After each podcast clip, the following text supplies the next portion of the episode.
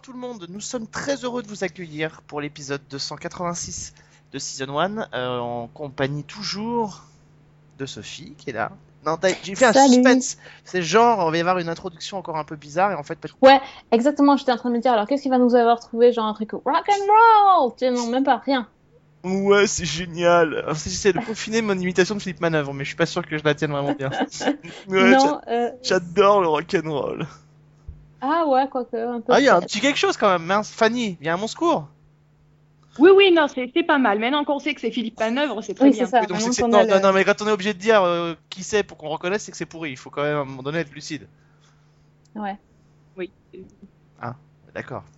Euh, tout ça pour dire qu'on va parler rock'n'roll ce soir, et plus particulièrement de la série rock'n'roll par excellence, en tout cas en ce moment. Euh, pour combien de temps? Ah, bah, On verra bien, mais en tout cas, Vinyl est au... aux commandes de Season 1 cette semaine. Évidemment, il fallait qu'on en parle, évidemment, il fallait qu'on y revienne sur cette série qui a commencé sur euh, Showtime il y a bah, un mois maintenant, sur Showtime, sur HBO, pardon, il y a un mois maintenant. Comment se porte-t-elle cette série? Est-ce qu'elle est bien? Elle a déjà en tout cas été renouvelée pour une deuxième saison. En même temps, il n'y avait pas trop de crainte à avoir concernant son renouvellement. Donc, euh, on va en parler. On va en parler de tout ça. On va aussi parler euh, musique avec Vivien. Et on va aussi revenir sur tout ce qu'on a vu ces derniers jours en matière de séries. Et si vous étiez avec nous la semaine dernière, vous savez que, euh, euh, que j'ai parlé d'une série et que Fanny bah, a fait cette voix hein, et qu'elle a regardé cette série. Alors, de quoi s'agit-il? On en parle tout à l'heure. Tes yeux ne cèdent pas trop, ça va? Ça va, c'est bon, j'ai tenu le coup. T'as tenu le coup. Bon. Regardez trois épisodes et Ah oui, quand même. Trois, ah ouais, trois. Ah oui, quand même. Bon. Euh, La on va- bonne élève du podcast. C'est ça, c'est la bonne élève. Ça va au-delà de mes espérances, c'est formidable. Euh, mais revenons à nos moutons, revenons à nos vinyles. Euh, Sophie, Revenons à notre cocaïne. Ah, pardon. oui, bah ça on doute bien que de toute façon pour avoir supporté trois épisodes de la série dont on va parler tout à l'heure, il faut bien Ah, que ça, il y avait des substances Oui. illicites. il faut bien qu'il y ait des substances illicites qui circulent dans cette émission. Alors, vinyle, ça parle de quoi? Bah écoute, tu as un peu dit que ça parlait de droit, de, de... lapsus, j'adore. ça parlait de rock'n'roll. La fille qui est pas du tout obsédée par la coke, hein. euh, Pas du tout. Euh, oui, sexe et drogue et rock'n'roll dans le milieu euh, de la musique new-yorkaise des années 70. Euh, plus particulièrement, on suit le personnage de Richie Finestra qui est joué par Bobby Cannavale. Et euh, en fait, c'est un producteur de musique qui, bah, qui, est, qui, qui est plutôt doué pour rechercher des nouveaux talents, mais qui a des petits soucis avec euh, son label. Et donc, il est en, en pleine négociation pour euh, vendre euh, son label à une autre grosse, grosse boîte qui s'appelle Polygram. Et, euh, et donc, on suit son, son quotidien, sa, sa vie de famille, et puis, sa, sa- comment dire, sa descente euh, aux enfers. Bon, ça va, c'était soft, il n'y a pas de spoil, tout va bien. On va bon, on va essayer de pas te spoiler quand même. On va essayer de pas on va spoil. encore fâcher les gens. Ah bah oui, mais bon, écoutez, euh, bah, vous n'écoutez pas cette émission si vous voulez pas, euh, si vous voulez être vierge de toute information sur vinyle au moment de le regarder. En même Non, temps, c'est sûr que si on dit qu'il y a du sexe, de la drogue et du rock'n'roll dans une série sur la musique, dans les années que là, 70, on a, on a choqué personne, c'est sûr que Non, en on plus, on est dans on les a années- spoilé. on est dans les années 70 à New York. On peut même pas dire que New York à l'époque c'était quand même une une ville. euh, c'est pas la ville d'aujourd'hui. La ville a bien changé. Et puis, euh, puis voilà, le milieu de la musique était, en tout cas dans le rock'n'roll, un peu réputé pour ça. Euh, alors, c'était une série qui est très attendue et très attendue depuis longtemps. On va le rappeler. Aux manettes de cette série, on retrouve euh, un, auteur de télévision qu'on connaît bien, qui s'appelle Terence Winter, euh, à, ses côtés pour euh, produire et réaliser la série. On retrouve deux grands noms.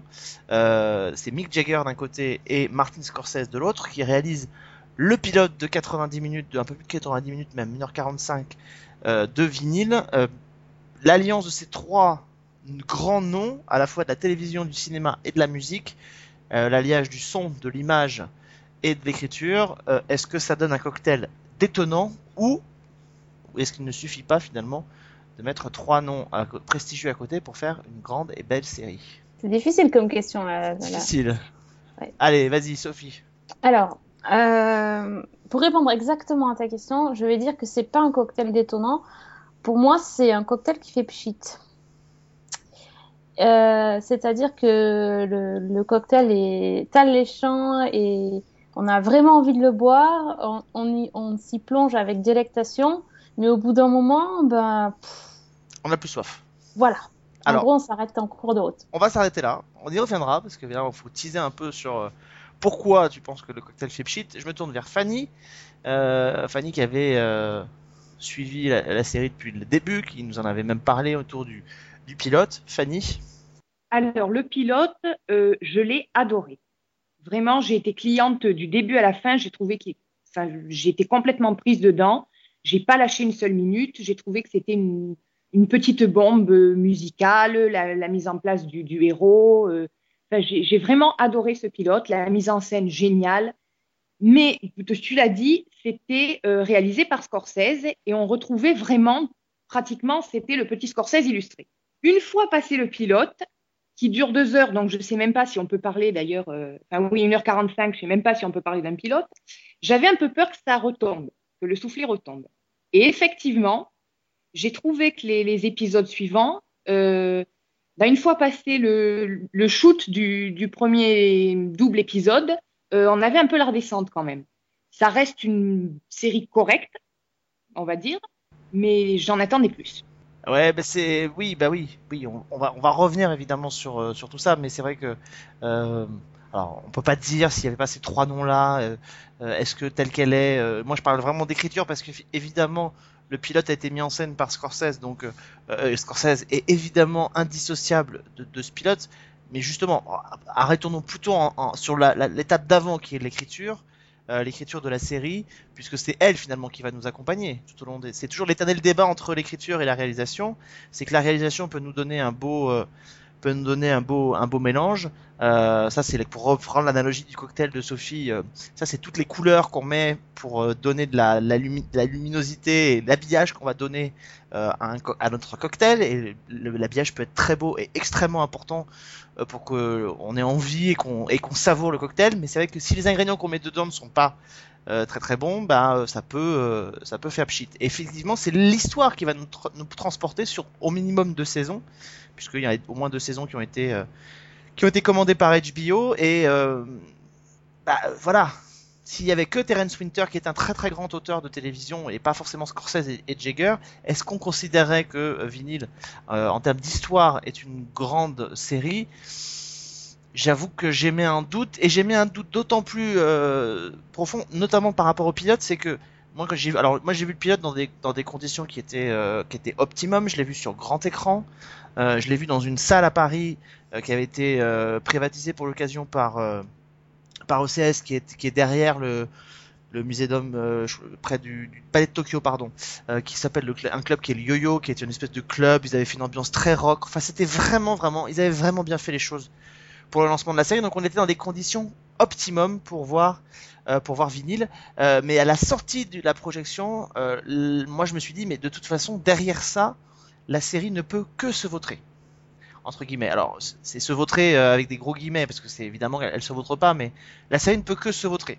Euh, parce que, évidemment, euh, il va falloir que les réalisateurs derrière assurent pour, pour être à la hauteur de, de, de Scorsese et que tout le monde n'est pas Scorsese.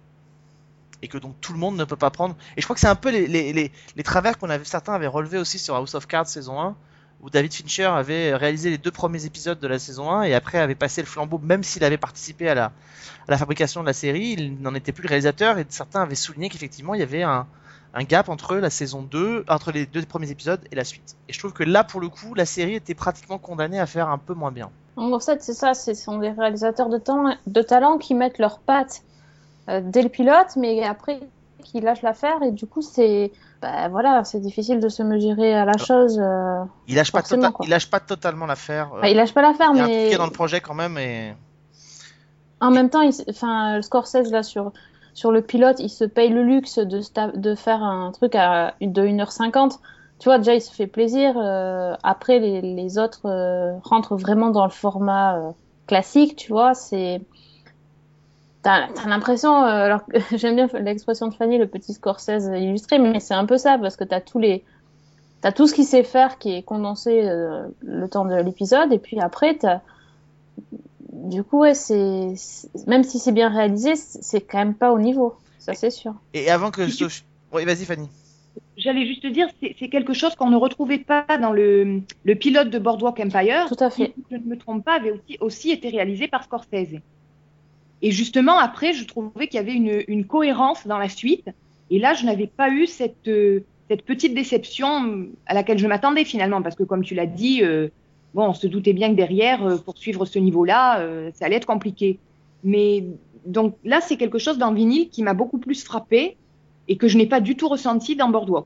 Après, justement, c'est une très bonne comparaison parce que je me suis fait la même en regardant la série.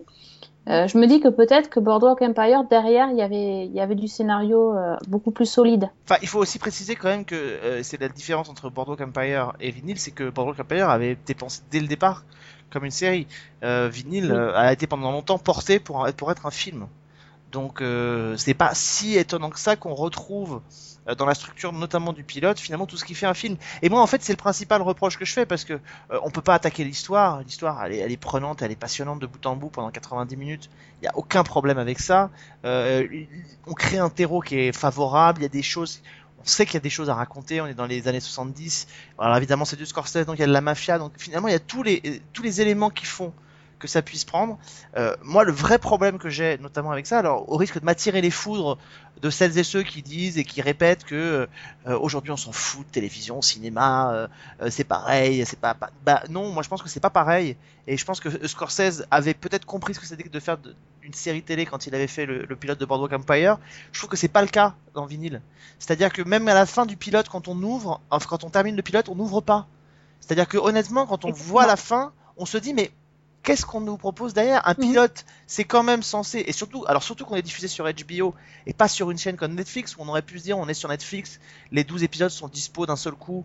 Ça peut être fait comme on avait eu avec Sense8 par exemple, avec euh, cette espèce de façon de faire où, on- il faut consommer plusieurs épisodes à la suite pour qu'on puisse euh, rentrer dans le truc.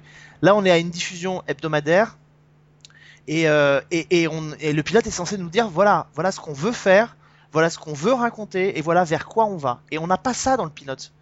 Non, non, mais ju- juste pour dire que Scorsese, non seulement a, alors Scorsese et Winter, parce que c'est Winter qui est aussi à l'écriture, mais Scorsese en termes de mise en scène, il a, il aurait dû, euh, alors c'est difficile de dire ça à un réalisateur, mais il aurait dû peut-être faire ce qu'il a fait sur Boardwalk Empire, c'est-à-dire peut-être un peu moins lâcher les chevaux, quoi, et, et se dire, euh, je, je mets mon talent au service d'un projet global dans lequel je ne sais pas si je serai toujours là à la fin de la première saison, à la deuxième, à la troisième, euh, donc il faut que tout le monde puisse euh, embrasser la même chose, faire la même chose. Et, et c'est ça finalement faire la série. C'est pas parce qu'on donne le là en premier épisode d'une série quand on est réalisateur pour le reste de la série. Si on met un, un cap trop haut, bah derrière forcément il y a une espèce de, de, de, de gap qui est fait. Et même en termes d'écriture, encore une fois, je trouve que euh, ce pilote ne nous ouvre pas des possibilités. C'est-à-dire qu'on a presque envie de se dire, bah pourquoi est-ce que je reviendrai finalement? Tout a été raconté. Ouais, on n'a pas, trou- trouvé le groupe de le groupe de musique qui va sauver la boîte, mais à la fin du pilote, on s'en fout. Euh, Enfin voilà, il y a, En fait, on se dit juste que dans le pilote, les, les personnages secondaires sont totalement oubliés et que Oui. du coup, ben, on se dit, bah, on va revenir parce qu'on a envie de savoir, euh, connaître un peu ces personnages secondaires, voir si éventuellement ils peuvent être intéressants. Parce que le pilote, c'est euh, Richie et c'est tout. À la limite, j'ai presque eu l'impression qu'il se suffisait à lui-même. Mais c'est ça. Après, Voilà. oui. t'allais dire Après, quelque chose, qui a quand même le charisme. Oui, j'allais dire que j'avais justement l'impression que, que le pilote, euh, encore une fois, j'ai vraiment du mal à utiliser ce mot, mais qu'il se suffisait à lui-même. C'était un petit téléfilm et voilà. Ouais, puis alors après, ce qui se passe dans le pilote est vraiment passionnant, c'est-à-dire que Ah oui. on, on rentre, on rentre vraiment dans cette reconstitution des années 70, euh, des, des, des, des clubs de musique, euh, des, liens entre la musique et la mafia. le- alors il y a, il y, a, il y a aussi, alors ça c'est une spécialité de Scorsese, mais il y a aussi ces allers, les allers-retours dans le dans le temps. Euh, alors honnêtement, euh, pourtant moi je, en général quand je regarde, je suis assez assez concentré, mais c'est vrai que euh, si à un moment donné tu tu tu squeezes un peu ou tu as une minute d'inattention et tout, tu, tu fais pas forcément attention qu'on a changé d'époque. Euh, Mm. tu, tu fais Oui. pas forcément gaffe et ça peut être assez déstabilisant parce que tu tu prêtes pas forcément attention les coupes de tu vois bien que les coupes de cheveux ont changé mais enfin tu comprends plus très bien donc euh, que finalement après en recollant les morceaux tu comprends que tu navigues entre euh, les années 70 la fin des années 50 début des années 60 etc mais et puis les styles musicaux on voit qu'ils sont pas les mêmes le yéyé etc mais mais quand même il y a un moment donné il y a un temps ouais. d'adaptation qui est pas évident Tout à fait. Enfin, en tout cas, même si tu, tu arrives à évaluer l'époque, tu peux pas euh, dater exactement euh, depuis combien de temps euh, ça s'est passé l'action. Enfin, c'est pas précis, quoi. Fanny, euh, vinyle, un, un Mad Men musical, est-ce que euh, euh, l'appellation te semble juste? Oula. euh, alors, la comparaison ne me serait absolument pas venue à l'idée. Déjà parce que, bon, certes, l'histoire est prenante, mais je la prends pas du tout dans la même direction. Donc, euh, non, là, je, tu me poses une colle. C'est vraiment pas quelque chose qui m'était venu à l'esprit. c'est-à-dire en fait un, un- une histoire euh, qui euh, é- évolue dans un dans un certain milieu euh, professionnel et qui permet d'ausculter l'Amérique des années 70 comme Mad Men dans le milieu de la publicité au- auscultait celle de- des années 60. Euh, voilà, c'est une vraie question que je vous pose. Hein. On peut, moi, le, moi, le, à un moment donné, pendant la vision des épisodes, le, le- le parallèle a pu euh, venir, même si les personnages sont très différents, que le rythme est différent, etc. Mais ce rythme-là a pu, euh, a pu, a pu, cette comparaison a pu, a pu me mettre en, en tête. Mais euh, voilà, c'était vraiment une question que je vous posais, pour voir si je suis le seul à y avoir pensé ou Ouais, moi, j'y ai pas du tout pensé. C'est tellement. C'est presque l'anti-Mad Men dans le sens où c'est. Le rythme est C'est rythmé, effréné. et- c'est ça. Ouais, voilà. Après, bon, moi, j'aime pas Mad Men, alors forcément. La grande différence aussi, c'est quand même que dans Vinyl, on a euh, Richie Finestra qui vampirise euh, absolument tout. Alors que je trouve Oui. que euh, Donald Draper est quand même plus, euh, on va pas dire en retrait, c'est bon, c'est quand même le personnage principal, mais les personnages secondaires ont une importance qui est très importante, qui est, qui est très très grande dans Mad Men, alors que bon, dans Vinyl, euh, sans vouloir être méchante, euh, pour l'instant, c'est le Richie Finestra show. D'autant plus que dans Mad Men, les personnages féminins sont très Oui. importants. Que là, euh, pour Mais- l'in- enfin, moi, j'ai pas tout vu, mais pour l'instant, c'est pas fantastique. Mais c'est assez intéressant parce que finalement, euh, moi je trouve que on- en, en, en, en montrant que finalement peut-être les points de comparaison dans le traitement des personnages et tout euh, empêchent ce rapprochement, moi j'aurais envie de me ça rapproche de la question qu'on mentionnait tout à l'heure, qui est qui Oui. est que peut-être la narration de Mad Men euh, dès le départ avait épousé évidemment celle de la télévision en, en accordant de l'importance dès le départ à tous les personnages puisque c'est une série. Même s'il y a un personnage un peu central qui est Don Draper, euh, il a accordé de la place il a pris le soin de présenter les personnages qui vont évoluer tout au long de la série, alors qu'effectivement, euh, Vinyl a peut-être euh, a peut-être construit son, son- sa première histoire, son premier épisode, évidemment comme on l'a dit, comme un film, c'est-à-dire avec en pouvant se permettre d'avoir un personnage, un personnage témoin qui sera là, qui va un peu vampiriser l'attention pendant tout l'épisode, et puis les autres euh, les autres seraient pas beaucoup développés finalement. On retrouve euh, on retrouve ce qu'on pourrait avoir de- dans, certains films, pas tous, hein, parce que c'est pas tous les films qui euh, se focalisent sur un seul personnage et, dé- délaissent les autres, mais, euh, mais on retrouve un peu peut-être ces reproches qu'on pouvait faire à la, série face à, sa construction télévisuelle. Oui, non, effectivement, maintenant que tu le dis, oui, une série, c'est une, série, c'est centré sur les personnages, euh, mais les personnages, pas le personnage. Euh, là, c'est vrai que, enfin, après, là, euh, une fois que j'ai vu le pilote, je me suis dit bon, euh, qu'est-ce qui va rester de cette série? Et je me suis dit peut-être le rôle féminin euh, de la de l'assistante va être développé et c'est tout. On n'avait même pas, je, sais même, je me souviens même pas si on avait aperçu sa femme, si on l'a pas aperçu que dans, si, le, si, deuxi- si, dans dans le la, deuxième. si, si, on la voit dans la soirée, dans la soirée Ah d'anniversaire. oui, pour l'anniversaire, ouais. Mais euh, au départ, je me suis dit, mais elle sert à rien, tu vois. Alors, je vois bien qu'elle est développée petit à petit, mais euh, au départ, je me suis dit, mais quelle potiche, qu'est-ce qu'elle est allée faire là, euh, cette pauvre Olivia Wilde euh, Elle va servir à rien, et puis bon, finalement. Mais ça met du temps, quoi. Enfin, c'est. c'est... Et, les- et les associés, je sais toujours pas comment ils s'appellent. Il y a quand même un problème. J'allais le dire.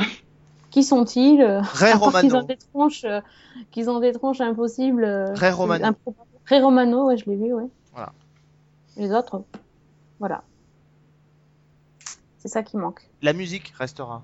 La musique est top. hein, ouais, ça, par Il y, a contre, une, euh, il y a une playlist dans, incroyable. il y a une playlist dans vinyle qui est absolument incroyable. D'ailleurs, HBO s'y est pas trompé, hein, ils mettent en ligne chaque semaine euh, la playlist de chaque épisode, euh, un peu d'ailleurs comme la Fox le fait avec avec Empire aussi, c'est-à-dire que voilà, il- et comme peut-être le fait aussi MTV euh, depuis des années avec ses avec séries, c'est-à-dire que voilà, on exploite aussi le support musical parce qu'il y a vraiment quelque chose euh, à faire, euh, à la fois entre la reprise de, de, grands titres que, l'on connaît et puis des, des, des, morceaux pour la série.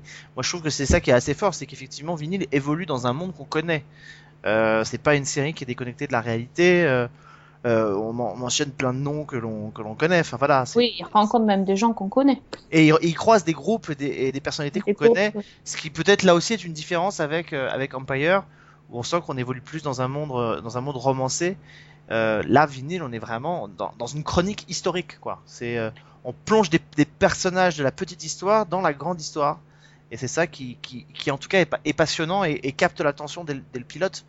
Et ce qui est génial aussi quand même, c'est la façon dont c'est fait. C'est-à-dire que on a dit tout à l'heure que c'était un, une série sur le rock and roll. Oui, mais pas que, parce que ça, la musique n'est pas que du rock et, et le rock c'est tellement euh, large. Enfin, il y a du punk, il y a, mais même aussi comme tu l'as dit tout à l'heure, euh, dans les années 50, il y a le yéyé, il y a du jazz, il y a, il y a plein, plein, plein de styles euh, musicaux différents. Et je, Le rock, c'est tu le point de peux départ. Que t'éclater. Oui, c'est le point de départ, mais tu ne peux que t'éclater. Ben, je trouve que c'est ça. Qui... Oui, vas-y, Fanny. J'allais dire en même temps, euh, il y a, ils sont très très malins parce que c'est une série qui prend le temps effectivement de nous montrer des morceaux musicaux euh, quand même assez longs pour une série télé. Il y a des grands Et en morceaux. même temps, il- joue beaucoup sur la frustration parce que ça fait euh, sur trois épisodes où on a le début d'un morceau absolument iconique, comme par exemple Les Who dans le, le dernier, dans le dernier épisode qui a été diffusé au moment où on enregistre. Et au moment où le morceau va vraiment démarrer, paf, on coupe. Je sais pas si vous avez remarqué, mais pas moi, celui-là. c'est derrière. Oui, bah c'est malin et en plus ils ont ils ont ils ont créé un autre euh, une autre et ils ont certainement beaucoup plus compris que euh, moi, je vais faire de- le parallèle avec deux autres séries euh, musicales. Euh, Vinyl a compris que alors évidemment parce qu'à cette époque-là il n'y avait pas que le rock à New York, certes, mais pas que quand même. Ils ont compris qu'effectivement en se focalisant sur quatre ou cinq genres musicaux différents, c'est autant de publics différents qui vont pouvoir être agrégés à la série. Et c'est ce qui manque peut-être à des séries comme Empire ou Nashville, c'est qu'elle se focalise sur un style musical bien précis, euh, le hip-hop euh, dans le cas de, de, de, de, de Empire, je schématise, et la country euh, de- dans le cas de Nashville. Et, et forcément, si ces, ce sont ces genres musicaux ne vous plaisent pas, vous pouvez être largué et vous dire je, allez, je, je n'y vais pas et je ne vais pas vers ces séries-là. Dans Vinyl, ils ont compris qu'effectivement, il y a, il y a plein d'influences musicales. Euh, c'est presque, je dirais même que c'est presque une chronique euh, pour ça je faisais la comparaison avec Mad Men parce que c'est presque la chronique de l'Amérique plus que la chronique d'un personnage. Il y a tellement de styles qui arrivent à un moment donné, tellement de styles musicaux, euh, tellement d'éléments. Euh, on, découvre à la fois la, condition des Noirs américains dans- les quartiers, comment ils, essayent de, de sortir par rapport à la musique, et puis comment la mafia pouvait par moment aussi, quand ils voulaient pas signer les, les morceaux qu'elle voulait, euh, euh, les, faire des bastonnades. Enfin, euh, il y, il y a le rock, il y il y a tous ces, tous ces, ces mouvements-là qui germent dans la série et qui nous disent quelque chose sur ce qui se passait euh, dans cette époque-là aux États-Unis et notamment à New York, qu'il faut le rappeler, hein, c'est pas la ville d'aujourd'hui, la ville euh, qui a été nettoyée à la fin des années 90 euh, par le maire Giuliani. C'est, on est autre, euh, dans une autre New York, un New York où il fait pas bon aller dans certains quartiers, où, où l'insécurité règne dans New York comme elle, n'avait pas régné, euh, comme elle ne règne pas aujourd'hui. Si aujourd'hui vous allez vous balader à New York, vous êtes à peu près tranquille partout, quoi. Ouais, non, c'est vrai. Oui, vu comme ça, d'accord, mais c'est vrai que ça faisait bizarre la, comparaison avec Mad Men, mais c'est vrai que ça explique pas mal de choses sur l'Amérique de ces, de ces années-là, même si quand même c'est focalisé sur un certain milieu, euh, c'est c'est focalisé aussi sur pas mal de, sur les gens aisés. euh, Enfin, c'est bon, voilà, enfin, c'est des gens qui font tout le temps la fête et tout ça, donc c'est pas c'est pas tout le monde. Mais Enfin, bon, oui, pourquoi pas. Le petit chanteur black euh, qui est À part les blacks, ouais, euh, le black c'était. En fait, c'est intéressant pour les, les- ça parce que justement, je je connaissais pas du tout. euh, Je savais pas qu'ils avaient fait ça, donc c'était c'est. euh, Enfin, c'était intéressant, mais en même temps, c'était horrible cette scène. Mais ouais, ça m'a fait réaliser des choses euh, Oui, bon, c'est pas auxquelles mieux. j'avais pas forcément pensé. C'est pas mieux que la fameuse scène dans la maison du, du type à la fin du pilote, hein Il se fait écraser la tête. Oui, mais ça m'a pas- ça m'a rien appris sur la condition des, des gens. Qui Non, je parle sont- en termes de violence. Oui, non, je- oui. Ça, ça m'a rien appris. C'était un peu gratuit, moi, j'ai trouvé ça. Tu vois. Ah bah, il fallait faire, il fallait, il fallait reproduire dans Vinyle la scène de casino. euh, Je crois qu'on y a tous pensé. C'est à peu près. C'est là. ça. Euh, Bon, on avait bien compris que c'était, voilà, enfin, c'était pas obligé de d'être aussi. euh, Ah, puis sur grand écran, je peux vous dire que c'est pas mal non plus. hein. Ouais, ouais, j'imagine, j'imagine bien. C'est assez, euh, c'est assez coton. Bon, La, la dernière scène du pilote doit être aussi sacrément impressionnante. Je pense. Elle est assez impressionnante, ouais. Ouais, alors, euh, ouais, bon. J'avoue que c'est- j'avoue- je vous avoue très sincèrement que quand j'ai vu cette scène-là, euh, j'ai dit ok, bon, pourquoi? Le type, il a un immeuble qui lui tombe sur la gueule et, et il sort. Ok. Ok, pourquoi pas. Je vois, je vois la symbolique du mec qui va se reconstruire et qui va renaître pour un nouveau truc, mais à part ça, je, voilà, je, ça, c'est m'a un là, peu. tu, tu touches un peu à ma, mon plus gros problème avec la série finalement, c'est qu'elle y va quand même avec les gros sabots Hmm. et que je trouve que par certains côtés, elle est quand même assez prévisible. On voit arriver les trucs euh, bien dix minutes avant. quoi. Bah, oui, oui, enfin, euh, elle, je... visuellement, elle est, ma- elle est magnifique et on voit pas beaucoup Ah. de, de séries comme ça à la télévision. Narrativement, je, je vais pas, on va pas dire que euh, Vinyl euh, révolutionne euh, l'écriture sérielle. Je veux dire, encore une fois, pour revenir à ce que je disais au début, honnêtement, je pense qu'il y aurait pas de, il y aurait pas de, de, de grand nom derrière cette série. Je- l'écrire telle qu'elle est écrite, la réaliser, forcément, il fallait quelqu'un de la, de la charpente de Scorsese. Il n'y a aucun problème. Mais je trouve que sous certains aspects, euh, il y a des très bons auteurs qui auraient pu écrire une série, euh, cette série de la même façon. Euh, évidemment, c'est l'alliage de ces trois personnalités qui en font quand même une œuvre à part entière, mais, mais elle n'a pas révolutionné la, télévision et je, enfin, je crois pas. Et d'ailleurs, c'est intéressant parce que malgré ces trois noms hyper importants, on peut pas dire qu'il y a eu un effet de curiosité sur la série pour son lancement sur HBO. En termes d'audience, elle a fait 600 000 téléspectateurs, c'est pas non plus exceptionnel. Enfin, moi j'étais très étonné quand j'ai vu les scores de la première soirée de, de vinyle sur HBO. Je m'attendais à, un- à un raz-de-marée et à quelque chose de, de colossal, et en fait pas du tout quoi. Il n'y a même pas eu d'effet de curiosité. Surtout qu'elle était très très attendue. On voyait que ben, dans, dans toutes les enquêtes, c'était la série qui venait en tête des, des- des attentes du public. Donc euh, effectivement, c'est un peu surprenant. Moi, je me suis posé une question par rapport aux audiences. J'ai été vraiment très surprise et je me suis dit, est-ce que c'était vraiment une série attendue par le public ou une série attendue par la presse et par les critiques? Parce que finalement, euh, toutes les critiques que, moi j'ai vues, en tout cas avant de voir la série, euh, elles étaient euh, dithyrambiques. Bon, alors c'est toujours pareil. Après, quand tu vois le truc et que toi-même tu trouves des défauts, tu te dis, bah, pourquoi moi je suis pas comme une folle devant le truc et j'avais l'impression d'être un peu une extraterrestre mais c'est vrai que c'est un truc voilà enfin c'est un truc à critiquer il faut faire faut parler de Scorsese faut parler de de Terence Winter mais bon le public il s'en fout un peu quoi. Enfin il veut juste une série je sais pas. Les mecs de les mecs qui regardent HBO ils s'en fichent que ça soit Terence Winter ou qui que ce soit ils veulent juste une bonne série. Peut-être qu'il les a perdus Scorsese avec son style euh, scorsésien.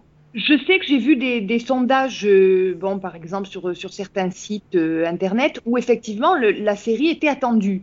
Maintenant, euh, bon, pour la suite, je, je ne sais pas. J'ai pas eu d'écho. euh, Ouais, je sais pas. Je me pose, je me suis posé la question. Après, je sais pas ce que vous en pensez. Soit Alex, tu l'as vu sur grand écran. Euh, tout, le Cela monde, tout le dit, monde avait l'air de dire que c'était bien quand même. J'ai pas rêvé. Oui, mais enfin c'était Oui. une, c'était honnêtement, enfin c'était une salle qui était, euh, c'était une, projet pour des professionnels. Donc euh, euh, encore une fois, on sort pas de ce ou, de, ou des fans de série, donc on sort pas de cette espèce de de, de pas de c'est pas un microcosme, mais enfin cette espèce de de de de, de, de- de- j'arrive pas à trouver un bon terme, mais euh, oui, le petit monde. De, le, petit monde de des séries. amateurs de séries. euh, je, je pense, je sais pas si la question c'est de savoir est-ce que ça, ça intéressait finalement que ceux qui aiment les séries et pas les autres. Euh, je pense qu'effectivement c'est pas forcément une série grand public, mais ça c'est en soi c'est pas c'est pas très très grave. Je pense je pense sincèrement par contre que aujourd'hui l'offre l'offre sérielle elle a elle a considérablement changé, elle a considérablement évolué.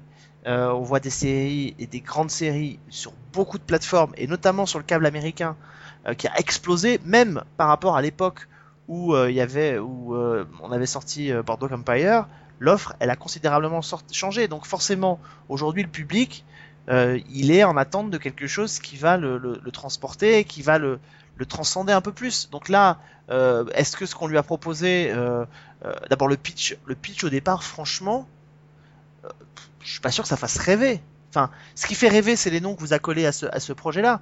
Mais le pitch en lui, absolument, oui. le pitch en lui-même, on Mm. peut pas dire qu'il fasse fantasmer à mort et qu'on se dise putain ça, ça va être bon, ça il faut que j'y aille. Euh, ce qui, on va se dire ok peut-être des grands noms, mais des grands noms aujourd'hui, voir un Scorsese arriver à la télévision, ça fait plaisir. Mais combien de grands noms de la- du cinéma sont à la télévision aujourd'hui? Il y en a plein partout. David Fincher, Scorsese, c'est plus c'est pas sa première série. Euh, il y en a partout des grands noms du cinéma, que ce soit des comédiens, que ce soit des, des réalisateurs. Il y en a plein qui arrivent. Donc c'est plus la chose rare comme elle était avant. Donc euh, forcément, bah, le public, euh, on- enfin la com, la com sur ce genre de de, de, de, de support, elle marche, euh, elle marche quand c'est rare, quand c'est plus aussi rare qu'avant. Euh, bah ça marche plus quoi. Et d'ailleurs, justement, par rapport à cette justement question d'attente, etc., euh, vous avez entendu parler de la série Roadies qui va arriver sur Showtime? Oui, j'ai vaguement entendu parler, mais je me suis pas, je m'y suis pas tellement penchée. Donc, Ouais, bah, bah, en fait, personne n'en a vraiment parlé, mais c'est une série qui va parler des de, de ceux qui suivent les les artistes, hein, donc les comment ça on peut appeler ça en français? L'équipe quoi, enfin le- l'équipe Ah oui. des les Roadies, Oui, c'est ceux qui sont sur la route quoi. L'équipe technique, voilà, c'est bien Ouais. ça. Ah oui oui pendant les tournées. Voilà, c'est ça pendant les tournées. Et en gros, ça, ça va se ça, ça arrive, euh, je pense, en juin sur Showtime. Et ça va justement raconter le- les tournées, mais vu du côté backstage, quoi. Et euh, personne, personne n'en parle vraiment. Bah, tu sais, je crois qu'on est, on est à une époque où on est dans la, euh, comment dire, on est dans la surconsommation, surcommunication. Euh, les réseaux sociaux, enfin, tout a pris une, une dimension dingue. On l'a vu avec Netflix qui a une communication qui est extrêmement puissante et extrêmement parfois agressive, mais toutes les chaînes s'y sont mis aussi. Enfin, vous voyez HBO avec ses euh, de- 255 teasers de Game of Thrones avant la sortie de la série, etc. On est dans une communication qui est à outrance. jamais ça. on est dans une communication qui est à outrance et euh, qui est pour moi je trouve parfois un peu un peu too much et, et, et on en oublie qu'effectivement derrière il faut accompagner une histoire et que si l'histoire n'est pas là euh, je crois que le public aujourd'hui il est, il est au fait de tout ça euh, il y a encore dix ans de ça, les réseaux sociaux étaient à peine naissants, euh, voire quasiment inexistants. Il y avait juste Internet, euh, ça circulait sur les forums, etc. Mais euh, tout, tout ça, en dix ans de temps, le public il s'est familiarisé à la fois à ces séries qu'il regarde en masse, Enfin, regardez combien de nombre de séries, je crois que c'est plus de 400 séries qui sont diffusées par an aux États-Unis. Euh, il suffit pas de faire Oui. venir Scorsese, Jagger et, et- et Winter pour faire un truc que le public il a envie de voir. Je veux dire, euh, encore une fois, hein, il y a des sur Amazon, sur Netflix, sur Hulu, euh, Stephen King, enfin, euh, même Hannibal sur une, grande chaîne comme un network, c'est un grand, c'est un grand nom. Enfin, vous voyez, c'est le public il est rodé à tout ça. Donc maintenant il faut il faut arriver à trouver une, nouvelle façon et, je pense que la nouvelle façon c'est de revenir peut-être à des histoires et peut-être que Rodis d'ailleurs fera au final plus d'audience euh, que, que que vinyle parce qu'elle saura peut-être se faire plus se faire plus rare peut-être. On peut pas dire qu'Empire est massacré et mat- matraqué par exemple au tout début. Euh, c'est arrivé un peu un peu discrètement au début puis après le phénomène a pris mais parce que l'histoire a intéressé le public en fait. Ouais, c'est surtout que Roadies, du coup, c'est un peu sur le même thème. euh, ça va être compliqué euh, pour la série de. Bah, forcément, la comparaison va être faite. Il faut vraiment qu'ils prennent un, point de vue totalement différent, qui se démarque, parce que on peut pas dire que sinon ça va, ça va marcher. Hein. Mais pour le coup, justement, ils ont une carte à jouer puisque apparemment, euh, on a pas mal de réserves sur vinyle. Donc, Ouais, euh, ouais, ouais, non, mais tout à fait. par En tout cas, moi, je vais regarder parce que j'ai envie de savoir justement comment on peut traiter de l'univers de la musique euh, d'une autre façon et peut-être sans grand nom derrière, ni devant la caméra. Je, je regarde la liste des acteurs. euh, C'est pas des, des acteurs très connus. on a on a qui? Il y a des noms non? Luke Wilson, c'est la tête d'affiche. euh, je vois même pas dans quoi il a joué. Non, c'est ah dans Enlightened. Ouais. Non, je j'ai pas l'impression d'avoir des têtes d'affiche, non. On surveillera ça, euh, on surveillera ces, ces séries, on surveillera l'évolution de vinyle. En tout cas, le projet vinyle en, lui-même, c'est Ah si, pardon, excuse-moi. Carla Gugino. Voilà. Ouais. voilà. oui. Non mais c'est mais euh, non mais en même temps, c'est puis c'est pas grave. Non, c'est pas grave. C'est pas grave. euh, je, crois que il faut il faudrait et c'est intéressant ce que tu finalement en mentionnant ces noms-là parce que on, souligne quelque chose qui, euh, qui est, un peu trop souvent oublié, c'est que on fait pas forcément et on n'attrape pas la télévision, je pense, les gens de la même façon qu'on les attrape au cinéma. Le cinéma, c'est un film, euh, c'est une sortie. Le film est en salle, il faut attraper les gens, donc il faut, les- il faut communiquer sur euh, peut-être parfois des bandes annonces un peu choc, sur des grands noms, sur des choses comme ça. En télévision, euh, je crois que la politique du grand nom et, et des choses comme ça qu'on on n'attrape pas les gens comme ça. Euh, Mm. On peut les attraper sur une histoire, on peut les attraper sur un, on peut les attraper sur un, un pitch qui peut être alléchant. D'ailleurs, c'est pas, c'est pas, enfin, c'est pas pour rien un programme de télévision avant d'arriver et de passer le cap de la, de la, du tournage. C'est sur quoi qu'on le, c'est sur quoi qu'on le vend? C'est sur un, sur un Le pitch. oui. Mhm. La ah, juste avant qu'on lance les pilotes et que les chaînes lancent des pilotes, notamment les networks, on lance des pitchs. C'est des pitchs, les gens viennent pitcher leur série et ils doivent être très bons pour pitcher leur série. Euh, donc là, je pense que les mecs, ils seraient venus vous dire, on va faire une, un- une série sur un centre d'appel euh, téléphonique et puis pendant deux heures, on va lire le bottin. Euh, si c'est Martin Scorsese et Mick Jagger qui viennent de le dire, euh, les mecs, euh, ils pourraient leur répéter n'importe quoi dans le pitch, les mecs, ils diraient OK. Enfin, je, je caricature. euh, je caricature volontiers, mais, mais, mais, mais je crois que voilà, la série télé, ça reste, quoi qu'on en dise, le domaine de la, de l'histoire, et que cette histoire, après, elle peut être mise en scène de manière magnifique par un, par un très très bon réalisateur, mais au final, c'est l'histoire. Et c'est l'histoire qui va faire qu'on va y rester pendant 2-3 ans. Euh, honnêtement, moi j'ai peur que Vinyl subisse les mêmes effets que Boss, c'est-à-dire que le projet soit tellement alléchant euh, sur le papier qu'on commande direct deux saisons, et puis au final, à la fin de la deuxième saison, qu'est-ce qui va rester? Et c'est ce qui Mm. s'est passé avec Boss. Ah oui, on a oublié Boss Cope totalement. avec Gus Van Sant, voilà, euh, c'était un Mhm. gros truc. euh, retour de Kelsey Grammer à la télévision, Gus Van Sant, grand nom du cinéma d'auteur. Enfin voilà, un putain de réalisateur qui arrive au cinéma.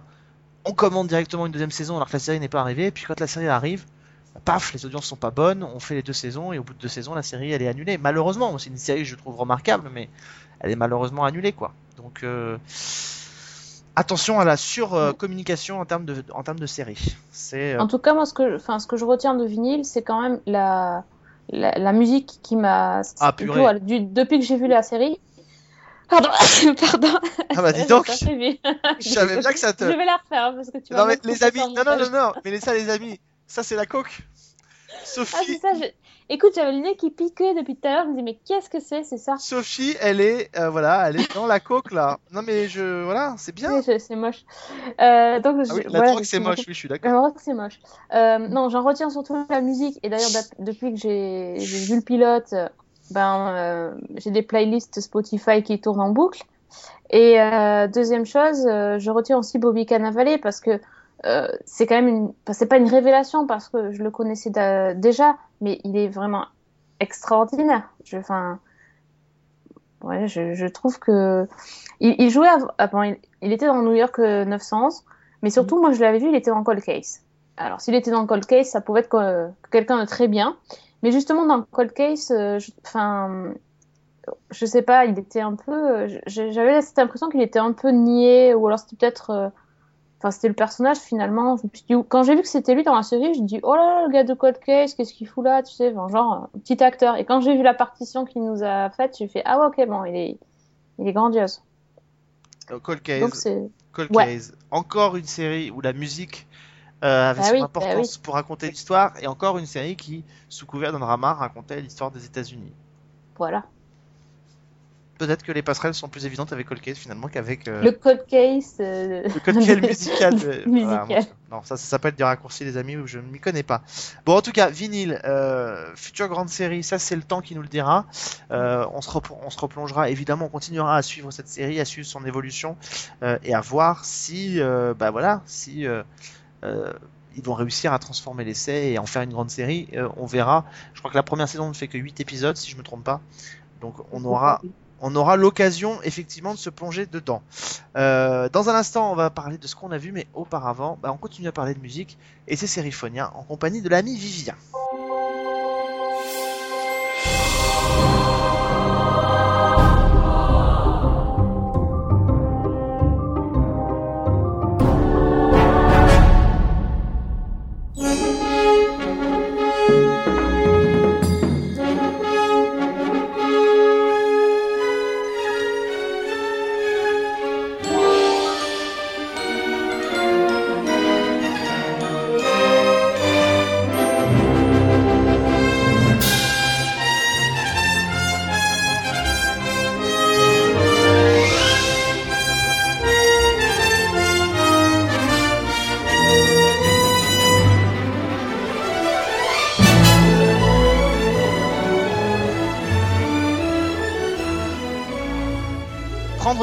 Compositeurs de, musique de film et les amener à la télévision pour voir ce qu'ils y ont fait.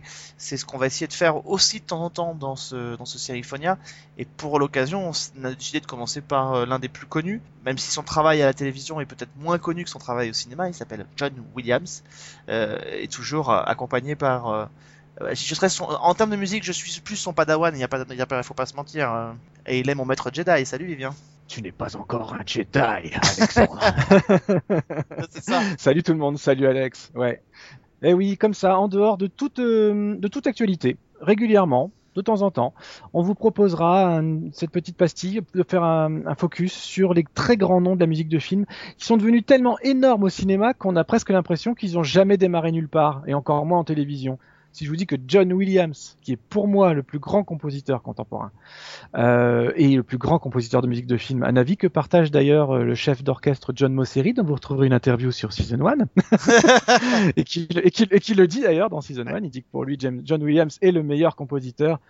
Un point, c'est tout. Voilà, il est très très catégorique là-dessus. Donc je serai aussi catégorique que lui. J'adore John Williams, comment ne pas l'aimer? On va le citer quand même parce qu'il faut bien le faire. Star Wars, Indiana Jones, Superman, Harry Potter, Les Dents de la Mer, E.T.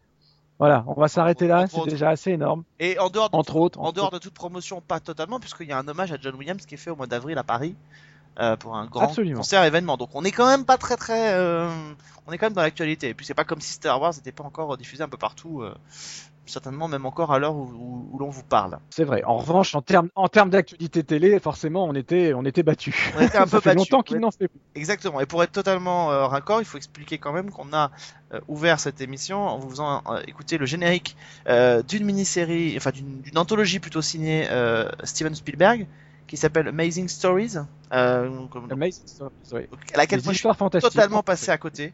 Je crois qu'elle avait été diffusée sur France 2 à un moment donné, si je dans mon dans mon vague souvenir. Et au cinéma, il y a trois épisodes de la première saison qui ont été rassemblés les uns aux autres et collés comme un film an- d'anthologie, un peu à la manière de la, de la version cinéma de la quatrième dimension ou euh, de New York Stories de Woody Allen. Ils avaient collé trois, trois de ces épisodes qui ont été diffusés en salle.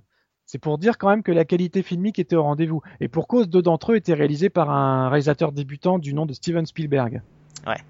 Enfin, Steven Spielberg à la. C'est pas parce que c'est un grand compositeur qu'il a fait forcément que des choses formidables à la télévision. On ferme la parenthèse. En tant, Euh, en tant, que, produ- en tant que producteur, on a, on a déjà eu ce débat dans d'autres émissions. En tant que producteur, je suis bien d'accord. Mais en tant que réalisateur, Spielberg, il, est, il reste quand même parmi les plus grands, et y compris à la télévision, puisqu'il filme pareil qu'au cinéma, mais même, même s'il est là pour le, pour le petit écran. Mais on parlera des Amazing Stories un petit peu plus tard. D'abord, forcément, dire quelques mots quand même sur qui est John Williams. John Williams, d'abord connu euh, pendant plusieurs années sous le nom de Johnny Williams. En tout cas, quand il faisait de la télévision, c'est le nom qu'il donnait. Je vais être un peu factuel pour une fois. Euh, il est né à New York le 8 février 1932, ce qui nous, ce qui nous amène à un âge de 83 ans et faire euh, une musique aussi puissante que Star Wars épisode 7 à cet âge-là, moi je dis bravo. Faut pas, c'est tout. Euh, bon, il est, né. euh, son papa était percussionniste professionnel, donc il a baigné dans la musique. À 7 ans, il a commencé à apprendre le piano et puis d'autres instruments. Il est passé au tuba, il est passé au trombone. Euh, il a monté un groupe de jazz. donc il a été baigné dans la musique et par la musique tout le temps. Et sa première composition officielle, on va dire, elle est à 19 ans. C'est une sonate pour piano. Voilà. Euh, après ça, forcément, l'appel d'Hollywood est, euh, est plus fort, donc euh, il décide d'y aller. Et pendant longtemps, euh, il est pianiste de session sur des séries télé, etc. Mais pas du tout en tant que compositeur, ni même en tant qu'arrangeur, mais en tant que pianiste, tout simplement.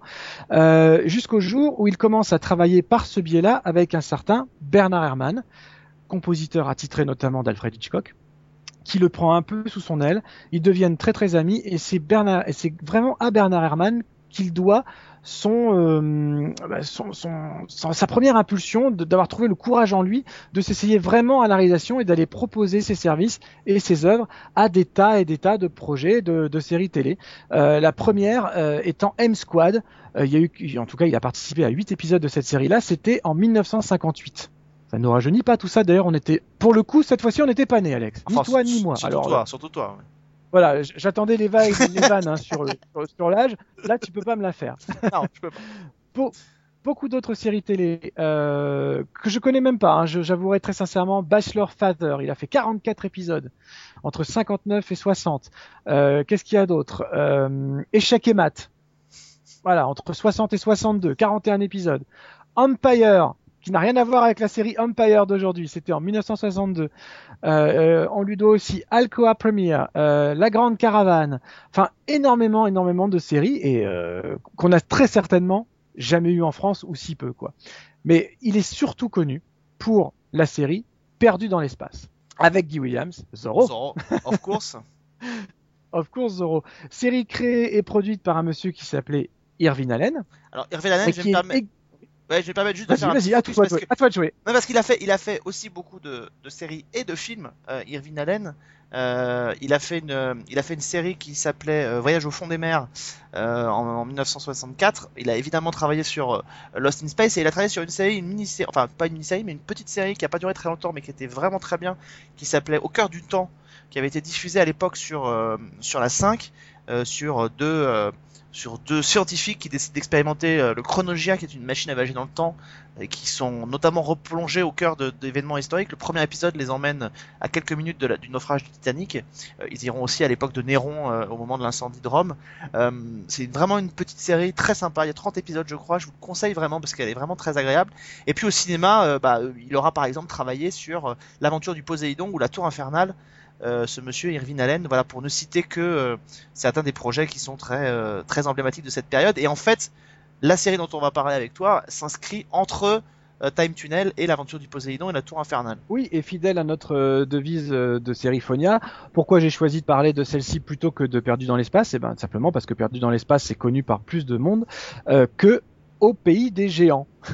Je te propose avant, des géants. je te propose avant qu'on en Ouais. parle d'écouter le générique et on en reparle juste Ouais, après. exactement. Comme ça, on pourra euh, on pourra savoir de quoi on parle.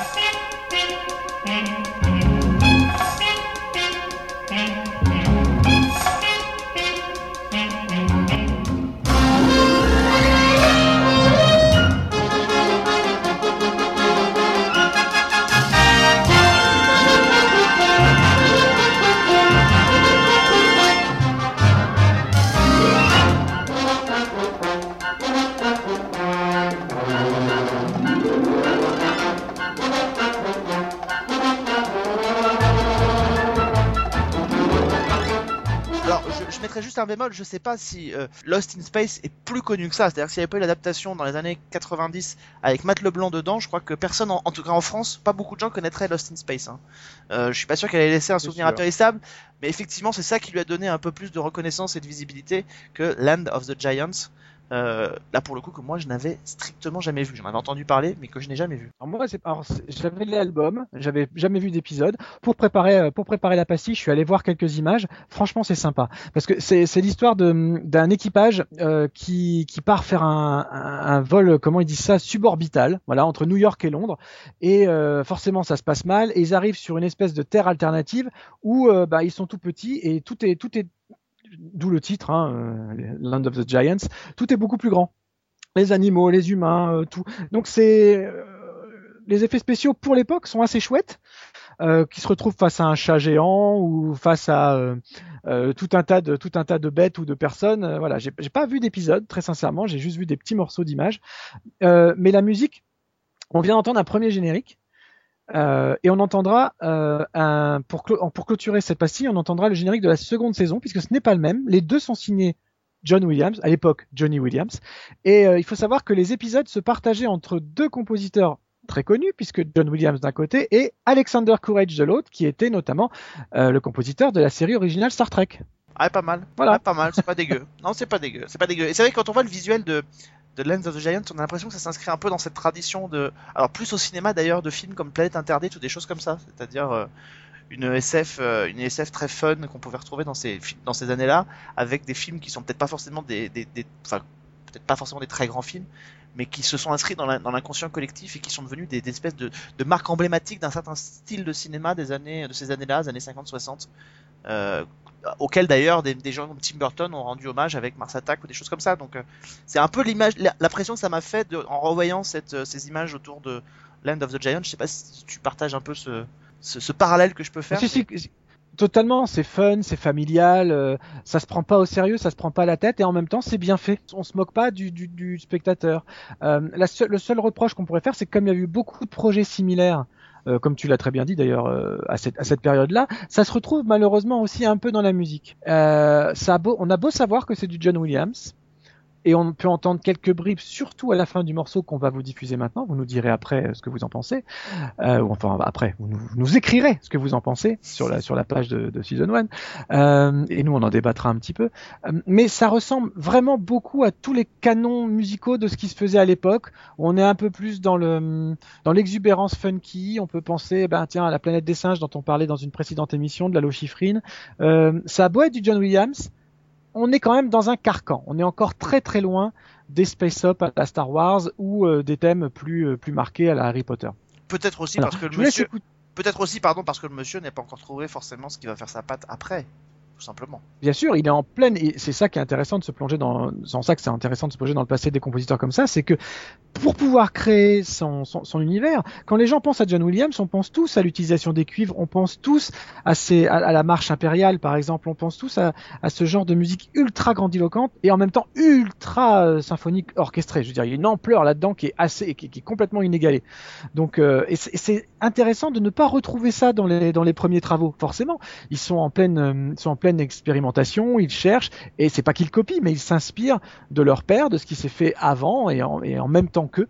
Et c'est le cas sur Land of the Giants. Je vous propose d'écouter un morceau qui s'appelle Hiding Place et euh, je l'ai choisi parce qu'on peut quand même vers la fin du morceau, on va, vous passer, euh, non pas le morceau dans son, dans son intégralité bien sûr, mais plutôt la fin du morceau, et vous verrez qu'on peut retrouver là-dedans un peu des teintes de percussion de l'Empire contre-attaque. Enfin en tout cas, moi je les entends.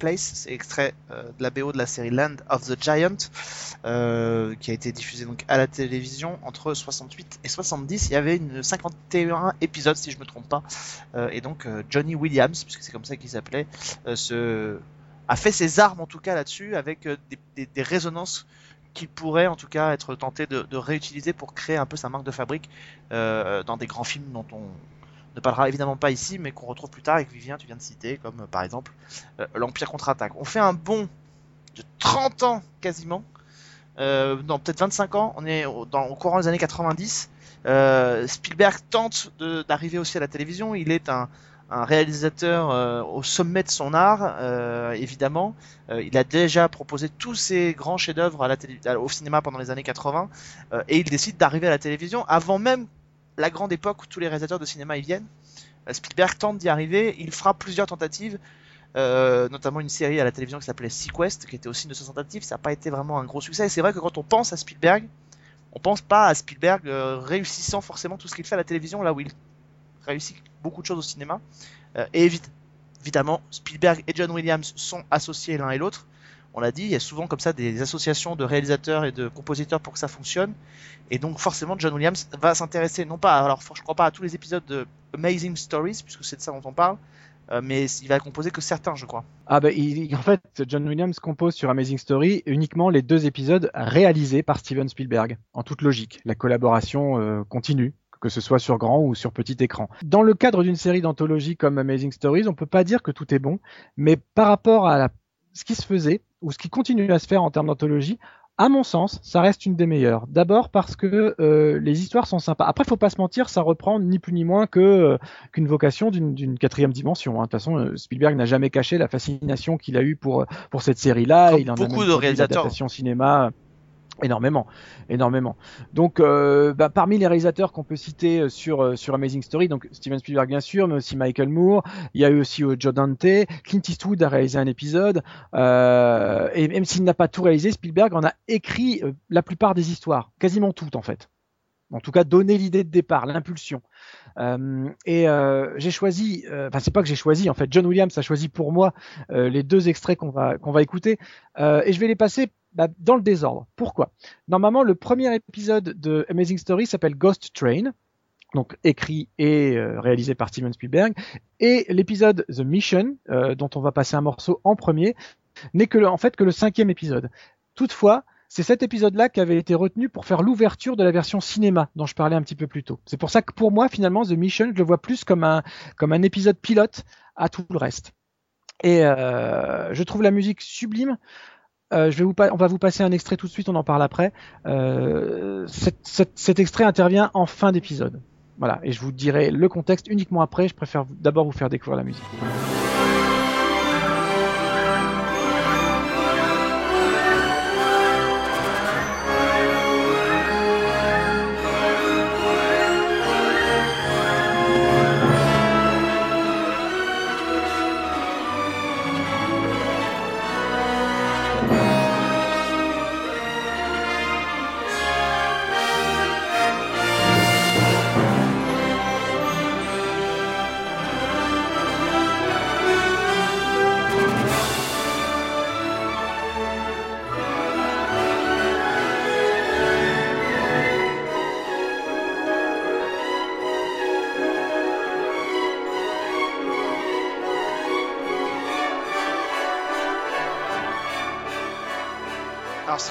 J'ai- pour être gentil, j'avais dit Spielberg arrive à la télévision à l'époque où tout le monde, euh, où personne n'y venait, en tout cas où les réalisateurs ne se tournaient pas encore vers la télévision. Si j'étais méchant, je dirais que il a proposé une version cinéma parce que ça restait quand même encore euh, euh, plus classe quand même pour lui que la télévision. Oui, sauf que je pense que, alors d'abord, ça n'est pas sorti, je crois, au cinéma aux États-Unis, ça, n'a été fait que dans les pays européens, donc je suis pas sûr, je suis Donc pas sûr que ce soit de Donc son, non. de son, de son fait.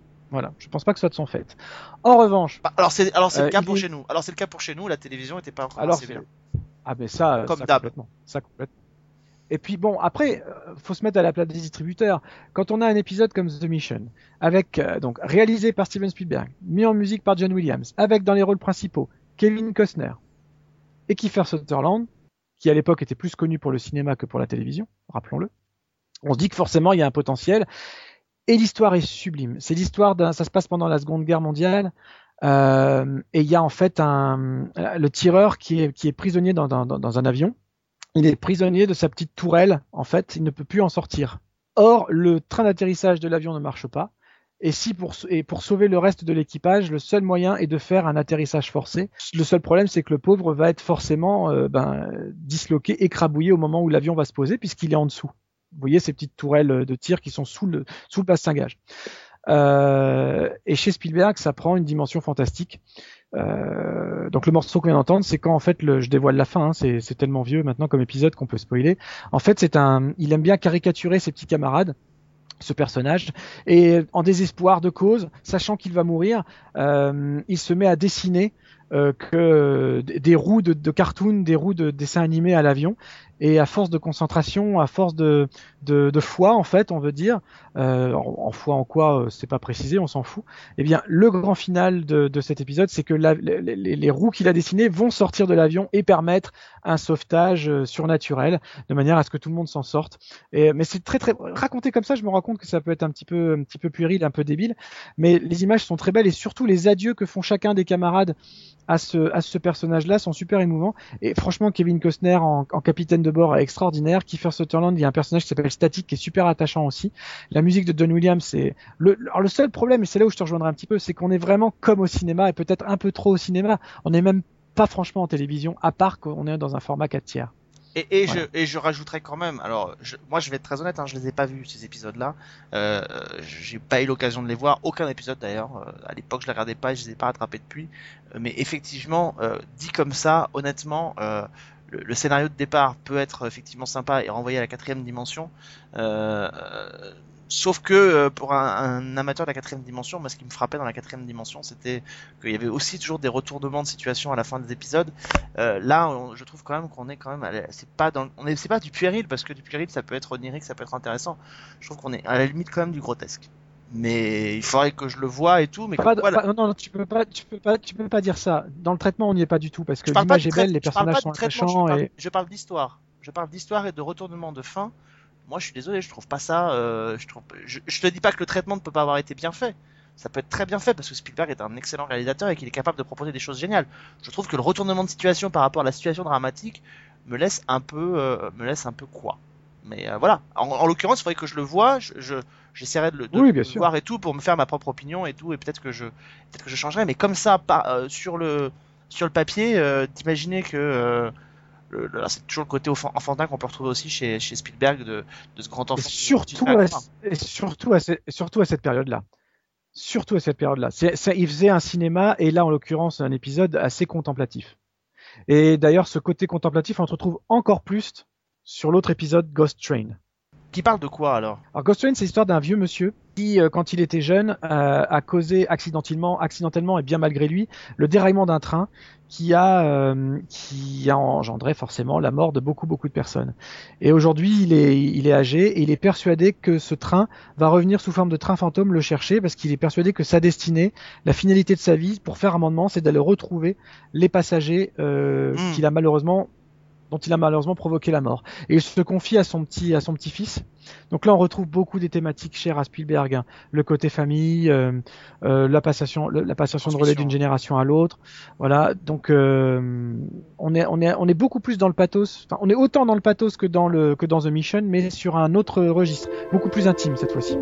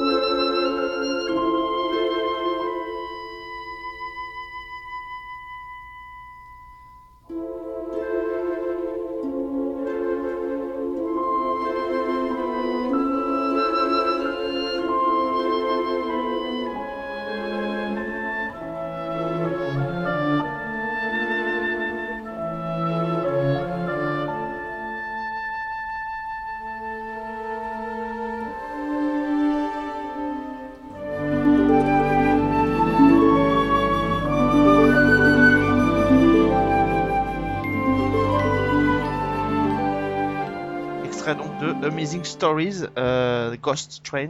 Euh, là, alors pour le coup, tu m'as pas dévoilé la fin, donc je peux pas me juger, mais enfin c'est vrai qu'en tout cas là, le, pitch m'intéresse tout autant que celui d'avant, de The Mission. Alors j'espère que le traitement final est, lui aussi euh, est à la hauteur, mais c'est vrai que là, le, le- les pitchs de départ sont, toujours assez forts et on reconnaît effectivement la patte de l'inspiration euh, d'histoire, tu l'as dit, comme la quatrième dimension qui a beaucoup, qui a beaucoup inspiré Spielberg. et d'ailleurs, pour faire le pendant, je dirais que honnêtement, euh, le travail de Spielberg euh, sur l'adaptation de la quatrième dimension, là aussi, me laisse un peu perplexe.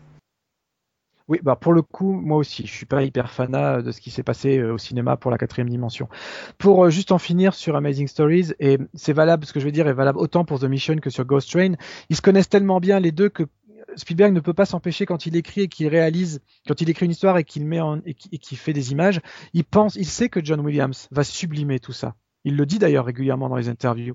Et il lui laisse généralement beaucoup d'espace. Et Spielberg est souvent moqué pour les plans où on voit les personnages regarder quelque chose. Dans, le final d'E.T., c'est flagrant, où voilà, la séquence peut paraître interminable, où toute la famille, les enfants regardent le vaisseau et E.T. qui s'en va. Donc il y a beaucoup de plans sur les personnages en train de regarder quelque chose en hors champ. Et c'est quelque chose qu'on retrouve dans Ghost Train. Mais ça permet aussi à cette musique de vibrer et de renvoyer toute l'émotion que les personnages peuvent, éprouver et de les transmettre aux téléspectateurs.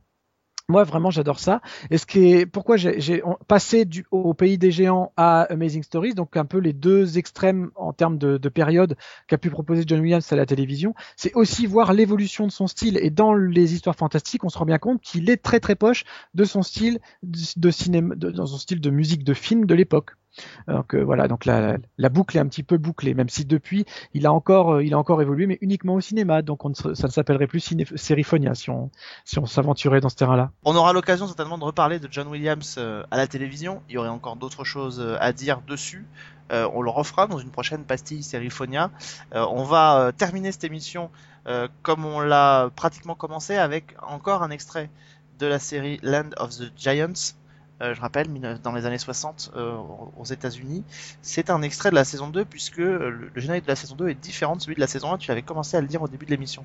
Oui, on retrouve le thème, mais l'orchestration est tout à fait nouvelle. Voilà. Et donc, je trouvais ça marrant de commencer et de finir bah, par, euh, par presque la même chose, mais pas tout à fait.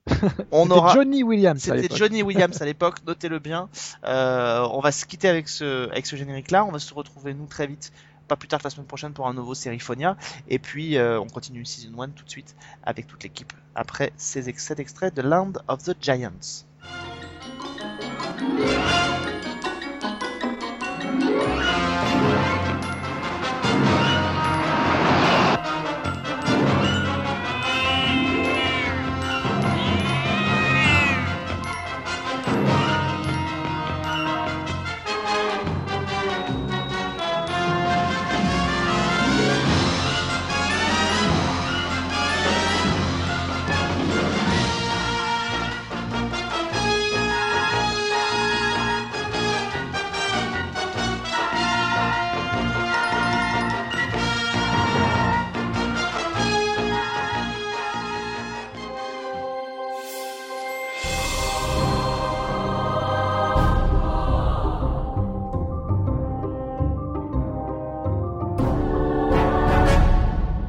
Alors, avant qu'on garde la série que Fanny a découverte grâce à moi, et je sais qu'elle me remercie pour lui avoir fait découvrir ce petit bijou de la télévision américaine, qu'est-ce que tu as Je vu d'autre Je suis pas déçue du voyage, effectivement. Ah ouais, mais on garde ça pour la fin. Qu'est-ce que tu as vu d'autre, Fanny?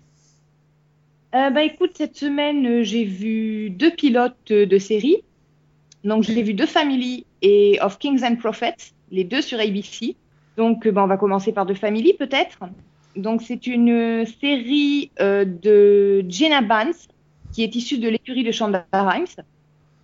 Et ça se sent énormément dans, l'écriture et dans la série, je vais en reparler. Donc, l'histoire, euh, c'est l'histoire de la famille Warren, donc la mère, le père et les trois enfants.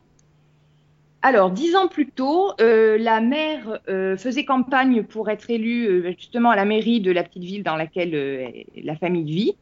Et alors qu'elle faisait campagne dans un jardin public, son plus jeune fils, euh, Adam, de, âgé de 7 ans, est enlevé. Il disparaît sans laisser de traces. Euh, L'enquête est confiée à une jeune inspectrice et très vite, les soupçons se portent sur un type du voisinage euh, qui, a du, qui est en possession de matériel pédopornographique et qui est un petit peu louche. Donc il est arrêté et euh, les preuves, on, on trouve des preuves chez lui et il est condamné. Dix ans plus tard, donc aujourd'hui, un adolescent se présente au commissariat et il dit qu'il est Adam, euh, donc l'enfant disparu dix ans plus tôt. Donc évidemment, c'est un bouleversement pour la famille. Euh, L'enquête est réouverte, on libère le, type qui a été condamné. Mais euh, il y a des questions qui se posent, notamment auprès du fils aîné, sur l'identité de l'enfant revenu, de l'adolescent qui est revenu.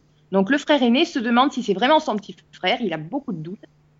Et voilà, donc ça c'est le, le pitch de départ de la série. Alors, elle n'est pas inintéressante, c'est plutôt bien, dans le pilote c'est plutôt bien amené, plutôt bien construit, mais euh, j'avoue que j'ai déjà des doutes pour la suite. Bah, pu- Le public aussi, ça a pas du tout marché, donc.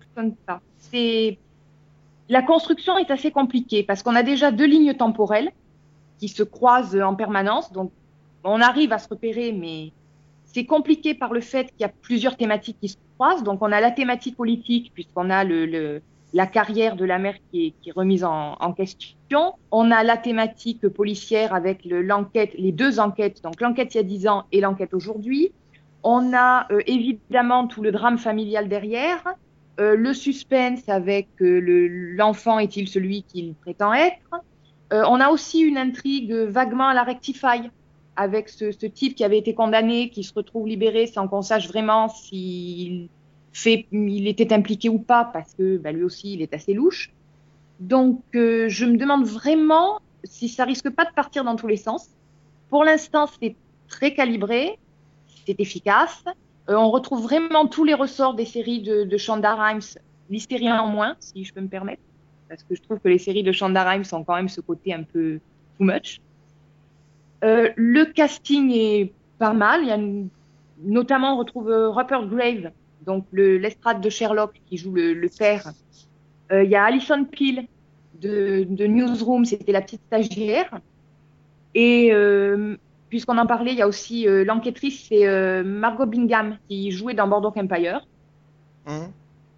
Donc voilà, c'est pas totalement convaincant. De gros doutes pour la suite, pour la façon dont ça va se développer, mais bon, euh, a priori, le public a pas suivi, mais je pense qu'on peut lui donner sa chance. Tu l'as vu Sophie? Non, pas encore. Euh, non, mais j'achète là au pitch, ça me plaît bien ça. Ouais, je sens Le, quand le même. le- le pilote est, est assez convaincant, vraiment, mais je- bon, j'ai- je te dis, j'ai peur que ça parte un peu dans tous les sens très très vite. Donc, J'ai encore ouais, peur. j'a- j'avais envie d'en parler. J'ai mais- un peu peur d'une énième série, euh, d'une énième série sur le modèle de How to Get Away with Murder, sur euh, euh, toutes ces séries, euh, de- ouais, un peu, un peu, soit estampillé Shonda Rhimes, soit estampillé, copié Shonda Rhimes. Mais euh, je sais pas, je, je pense que voilà, sur le papier, ça donnait un peu cette impression encore, un truc avec un personnage trouble qui pourrait pas être celui qui prétend. Enfin, enfin, peut-être que le pitch fait, en- fait envie. Moi, il, moi, il m'avait plutôt fait envie quand je l'avais vu, mais euh, avec le recul, je me suis dit non mais ouais, mais enfin, on a quand même l'impression de l'avoir déjà vu dix fois quoi. oui, c'est un peu le problème, effectivement. Et donc, euh, je pense qu'il faut, si, on, si ABC lui laisse sa chance, euh, ben, on verra comment ça se Il va falloir que les audiences remontent pour qu'ABC lui laisse sa chance parce que le public n'est même pas venu quoi. Ça a fait je sais plus combien, mais très très peu. Enfin, c'était, ça a fait un four pour son lancement quand même. hein. Même Elementary qui est pourtant dans les choux, je crois, était devant elle en termes d'audience, donc. euh, Donc c'est de dire que voilà pour une première euh, pour un premier épisode d'une nouvelle série qui peut être amenée à durer c'est quand même c'est quand même très très mal très très mal barré. Et l'autre c'était quoi dont tu nous parlais? Of Kings and Prophets, Ah tu oui. parlais de fou pour euh, ABC, ben, on va continuer. Parce que je crois que là, les audiences ont été encore pires. Donc là, c'est, ben, c'est- ça se passe, euh, c'est c'est un, un péplum en fait, hein, soyons clairs, c'est une série biblique. Ça se passe mille ans avant la naissance de Jésus-Christ. J'achète pas. Euh, je, te comprends, mais ça va pas s'améliorer après. Donc, euh, c'est le récit en fait est basé sur euh, les livres de Samuel, donc qui racontent le règne de Saul et de David. David, c'est le mec avec la fronde. bon. David, Goliath, tout. Goliath, ouais, d'accord, ok. Voilà. Donc, on suit Saul, qui est le premier, qui va être le premier roi d'Israël, et donc il tente de fédérer derrière lui les douze tribus d'Israël pour lutter contre les Philistins. Alors, il le fait euh, en mettant en place des alliances militaires, euh, politiques, en essayant de marier sa fille, qui évidemment en aime un autre, sinon ça serait pas rigolo. Et il est sous l'influence de son épouse, euh, de sa maîtresse, qui au passage est jouée par Elodie Young, de- donc la future euh. Ah oui, oui, oui, tout à Darwin. fait. Electra. voilà. Et du prophète Samuel, donc. Et en parallèle, on suit David, qui est un jeune berger, euh, qui, dès le pilote, est très content avec sa fronde. Bon, bref, on, on nous explique bien qu'il va y avoir une histoire avec la fronde, au cas où on n'aurait pas percuté. Euh, alors, le, le pilote en lui-même, il est très spectaculaire. On sent que les mecs ont mis les moyens derrière. Euh, les scènes de bataille, elles sont top. Là, c'est pas, c'est pas le problème. Mais en fait, on, on rejoint un petit peu Vinyle parce que le problème, c'est justement l'écriture euh, pure. Il y a un déséquilibre total entre, d'un côté, euh, Sol et ses intrigues à tiroir, ses complots, ses bon, qui prennent une bonne partie d'épisodes et qui sont un petit peu brouillons. Et de l'autre côté, euh, bah, David avec sa fronde euh, en train de, de tuer des lions. Bon, c'est très sympa, mais il n'y a aucun enjeu derrière. Donc c'est, la mise en place est assez chaotique. On voit pas très bien où ils veulent aller. Et alors surtout, moi, ce qui m'a gêné, c'est qu'on sent derrière l'intention de nous faire euh, quelque chose à la Game of Thrones, Viking, euh, The Last Kingdom, enfin tout ce qui a marché ces temps-ci. Donc euh, voilà, moi je, je suis vraiment restée sur ma faim. Ouais. Je pense que je ne vais pas continuer. Et alors il y a un autre truc aussi qui est catastrophique, mais bon ça c'est c'est l'accent anglais qui n'est pas du tout crédible parce que quand vous avez un, un soldat euh, qui s'approche de la reine et qui s'adresse à elle en lui disant My lady, et, et voilà, là t'étais dans le truc, tu sortais d'une bataille absolument géniale, t'étais à fond dedans, ben là tu, tu retombes direct sur ton canapé et Ouais. Et c'était, c'est quelle, ch- c'est quoi cette série qui avait été commandée euh, au Upfront l'année dernière et qui avait finalement été annulée, euh, qui était sur le même domaine, hein, sur le même registre, qui se passait aussi, euh, je crois, dans l'Égypte antique, ou c'est pas Pharaon ou un truc Oui, fa- euh, je crois qu'il y avait. moi, je sais, oui, je vois ce que tu veux dire. Ah bah là, en tout cas, c'était, je crois que c'était sur Fox et la Fox avait été plus, euh, plus alerte de, de sentir qu'elle se dirigeait vers un four que ABC qui a décidé de maintenir le cap et qui, euh, et qui. C'est c'est quand même une série de Adam Cooper et Bill College qui sont derrière le film Exodus. Oui. Donc euh, bon, les mecs qui connaissent un peu leur sujet, quoi. Mais Enfin, c'est ben, pas- ça pas- pas. Ouais, enfin, c'est pas comme si Exodus avait eu des bons retours quand il est sorti au cinéma, enfin. Non, c'est vrai. Bon, Enfin, donc- Qu'est-ce que ça vient foutre sur ABC, quoi? Oui, moi, peine pour ABC. Je sais pas ce qu'ils ont fichu, mais Non mais en tout cas bravo Fanny, hein, je, je vois que tu as, tu, as, tu, tu as entendu ce que Sophie t'a dit la semaine dernière, arrête de nous donner des, Ouais, non, merci. des parce- séries sur la liste, bah là tu viens de... ah non, mais non, mais en plus moi, en tant que fan de, de tout ce qui touche à l'antiquité, donc j'y suis allée euh, vraiment à fond, quoi. Bon, La déception est encore plus grande, j'imagine. oui, c'est c'est non, mais bon, bref. Tu veux dire que ce n'est pas du niveau de Rome? Non, bizarrement non. Bizarrement. Bon, écoute. Alors tiens justement, euh, est-ce que tu penses que Gods and Prophets ce serait le Rome de ABC ou pas? Bah écoute, euh, Le rhum du pauvre. Voilà, le rhum du pauvre, on va dire ça. C'est non, non, franchement, c'est il y a, il y a des tas d'autres séries qui, qui jouent sur le même registre et qui sont mais à des milliers d'années-lumière en termes de de- d'histoire justement, parce que derrière c'est. Pourtant, ils avaient Dieu comme scénariste à la base. Donc, Ouais. C'est même encore mieux. C'est encore mieux que Terence Winter, je veux dire. Bah oui, normalement, c'est. Ah, Scorsese, c'est pas loin. hein. Pour certains. Oui, Scorsese, Oui. c'est pas, c'est pas loin. Mais enfin, bon, écoute, en tout cas, euh, faites-vous, bah, allez découvrir hein, si vous voulez. Enfin, je pense qu'avec 400 séries diffusées par an, euh, on est peut-être pas forcément. Rien qu'aux États-Unis, On a le droit aussi d'en éviter certaines. on a le droit d'en éviter certaines, exactement. Sophie, tiens, justement, est-ce que tu as des trucs que tu nous recommandes d'éviter ou de suivre? Oh, eh ben, écoute, c'est- une très très bonne question parce que justement, je. Je sais- Non, mais moi aussi, je pense que je vais vous éviter du temps. Ah. Je- J'espère. Euh, ouais, parce que j'ai commencé à regarder Love. Ah, le- de la série de Judd Apatow. Ouais, tu sais, bon, mais je suis un peu en retard. En fait, il y a un décalage horaire entre chez moi et, et le reste du monde, j'ai l'impression, parce que Vinyl, je le, je le vois cette semaine, Love aussi. Ouais, petit décalage, hein. Euh, mais cela dit, bah, c'est bien, ça m'a permis d'écouter ce que les gens avaient à en dire. Et euh, c'est hyper mitigé euh, au niveau des, des avis. Enfin, c'est ou alors les gens adorent, ou alors les gens détestent. Moi, c'est plutôt un gros bof. Euh, parce que euh, ben, j'y suis allée avec plaisir. euh, moi, je m'en fous que ça soit Judd Apatow ou pas Judd Apatow, ça c'est pas ça qui m'intéresse. Je voulais vraiment voir ce que ça pouvait donner cette comédie. Bah déjà, c'est pas une comédie, voilà, d'un coup, c'est perdu. Et j'ai trouvé que les personnages étaient étaient pas étaient pas intéressants. Enfin, euh, on nous raconte une, rencontre euh, improbable entre deux, personnages qui sont aussi improbables l'un que l'autre, donc Gus et Mickey. Et euh, donc ils vont forcément finir ensemble et ben je vois pas du tout comment ces gens-là pourraient être ensemble. Ça, je trouve pas qu'ils soient intéressants individuellement et quand ils sont ensemble c'est encore pire. Donc j'ai j'ai un peu de mal. Alors euh, moi j'aime bien euh, Gillian Jacobs de donc euh, Community, Euh, mais le truc c'est que j'ai l'impression qu'ils ont pris son personnage de Community Brita et qu'ils ont fait une série sur Brita. C'est à peu près la, la même, euh, le même style de personnage. Donc bon, bof. Et alors le, le gars, euh, enfin c'est Paul Rust qui est lui aussi, qui est en fait créateur de la série et qui joue dedans. Ben, enfin c'est pas, moi j'ai pas cru un instant à ce couple et quand on me vend un truc qui s'appelle Love avec un couple, ben je pense que j'aimerais bien y croire, mais ça l'a pas fait du tout. Donc j'ai pas fini, euh, j'ai pas très très envie. Netflix arrête pas de me le reconseiller avec leur, leur algorithme. Je l'ai toujours là, ils me disent voulez-vous continuer?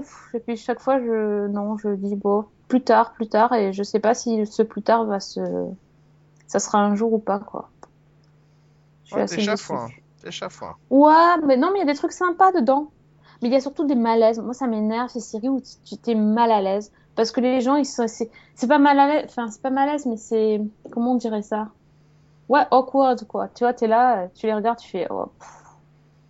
Mm. tu, tu, t'as pitié pour eux tellement, tellement c'est, ils ont, ils ont des moments, tu te demandes pourquoi des gens sains d'esprit, bon, enfin, non, c'est pas vraiment sains d'esprit, cela dit, mais pourquoi des gens euh, s'infligeraient des choses comme ça, qui, des humiliations publiques ou ce genre de choses. je- euh, Peut-être que c'est censé faire rire, mais moi ça me fait pas rire, donc euh, ouais, je suis pas, euh, Ouais, non, t'es pas, t'es pas dedans. je sais pas, je sais pas dedans. Il y a des trucs qui me plaisent. J'aime bien la ville de Los Angeles, comment elle est, tu vois, comment elle est menée. J'aime bien. Bah si parce qu'ils se baladent vachement, tu sais, dans les rues. C'est- ça sort, c'est à l'extérieur. J'aime bien ça aussi, tu bon. vois, que ça soit pas. euh, Si t'en es à te dire que t'as bien la vue qui, de la, de la, Ouais, ouais, place, c'est quand même Il y a des trucs que j'aime bien, mais j'aime, enfin, je trouve pas ça assez intéressant pour avoir envie d'aller voir la suite. Donc c'est un peu problématique, sachant que j'ai tous les épisodes dispo. Mais rien ne t'oblige Donc je sais pas. hein. Trouvez-moi des arguments pour me dire, mais il faut voir l'épisode. Ça, ça marche avec moi. Vous savez que je suis très résistante. euh, hein, donc euh, si vous me dites qu'à l'épisode 7, il y a un truc génialissime, je peux bien aller jusqu'au 7. Hein, mais Non, non, là, mais- j'en suis autre. J'en ai vu trois. Moi, j'ai pas commencé encore. T'as pas commencé, ouais. Bah, Non. Ah, vous êtes encore plus en retard que moi, c'est bien. Oui, puis genre, en plus, j'avais pas spécialement envie, donc euh, je suis pas. euh, voilà, j'arrête Mais pas. pourquoi t'avais pas envie? Bah, parce que. euh, parce que. Bah, je reviens un peu à ce que je disais tout à l'heure, mais parce qu'au bout d'un moment, il y a tellement de programmes qui arrivent que si je suis pas alpagué par quelque chose qui, dans le, dans le sujet, m'intéresse, euh, bah, j'y vais pas plus que ça. Et là, euh, il y avait rien dans le pitch de départ, et euh, moi, Jada Pato ne suffit pas à m'attirer sur un projet. Euh, le pitch, j'avais l'impression que c'était un pitch comme on avait dans, dans plein de séries, dans plein de séries. Donc voilà, donc c'est pas parce que c'est et parce que c'est Netflix que je vais aller plus le regarder. Donc il y avait rien qui m'intéressait particulièrement. Voilà, je quand on me propose quand Netflix, parce. C'est marrant parce que tu reviens aux arguments de vinyle en fait. ben oui, oui, non, mais c'est ça. Le base et, et le nom de Judah Pato ne suffit pas forcément à, Ah à non, faire mais une grande surtout que Surtout qu'en plus, Judd Apatow, pardon pour lui, mais enfin, moi, je, euh, de- depuis, on l'assimile quand même aussi à une autre série qui est Girls, qui est une série qui, qui m'insupporte euh, au, au plus haut point. Donc, euh, je, je vais même vous dire qu'en règle générale, c'est même plutôt, il va falloir, il va falloir qu'il mette un peu le paquet, le garçon, pour arriver à me reconvaincre, parce que euh, je, voilà, c'est pas Girls qui va pouvoir me convaincre d'aller vers une autre série, même si Alana Dolan derrière. Mais Judd Apatow était quand même aussi un peu de, euh, aux origines de la série. Donc euh, non, non, je rien de particulier en fait. Fallait, enfin, c'est qu'est-ce qui m'intéresse moi, c'est me promettre une histoire qui va me tenir, qui va me prendre, et puis ou alors un même une adaptation, un remake, adapter un univers qui peut m'intéresser. je dis pourquoi pas. Je vais au moins essayer d'aller jeter un petit coup d'œil. Mais là, enfin, me raconter une histoire d'amour qui s'appelle Love. Enfin, qui a un, le- un titre le plus basique du monde, c'est comme Girls, enfin, c'est le titre le plus basique du monde.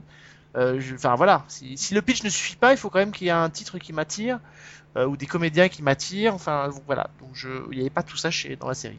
Mais enfin, Non, mais, tu vas quand même déjà avec un a priori négatif parce que tu, tu, ah non, je n'ai pas. que ça va être comme Girls ou... Ah non non non, mais je n'ai pas d'appris. Non, je dis juste que la, pas seule chose qui pourrait, non mais la seule chose qui pourrait pu me convaincre, peut-être, ça aurait pu être Apatow. Et Judd Apatow, par rapport à ça, ça peut pas me convaincre.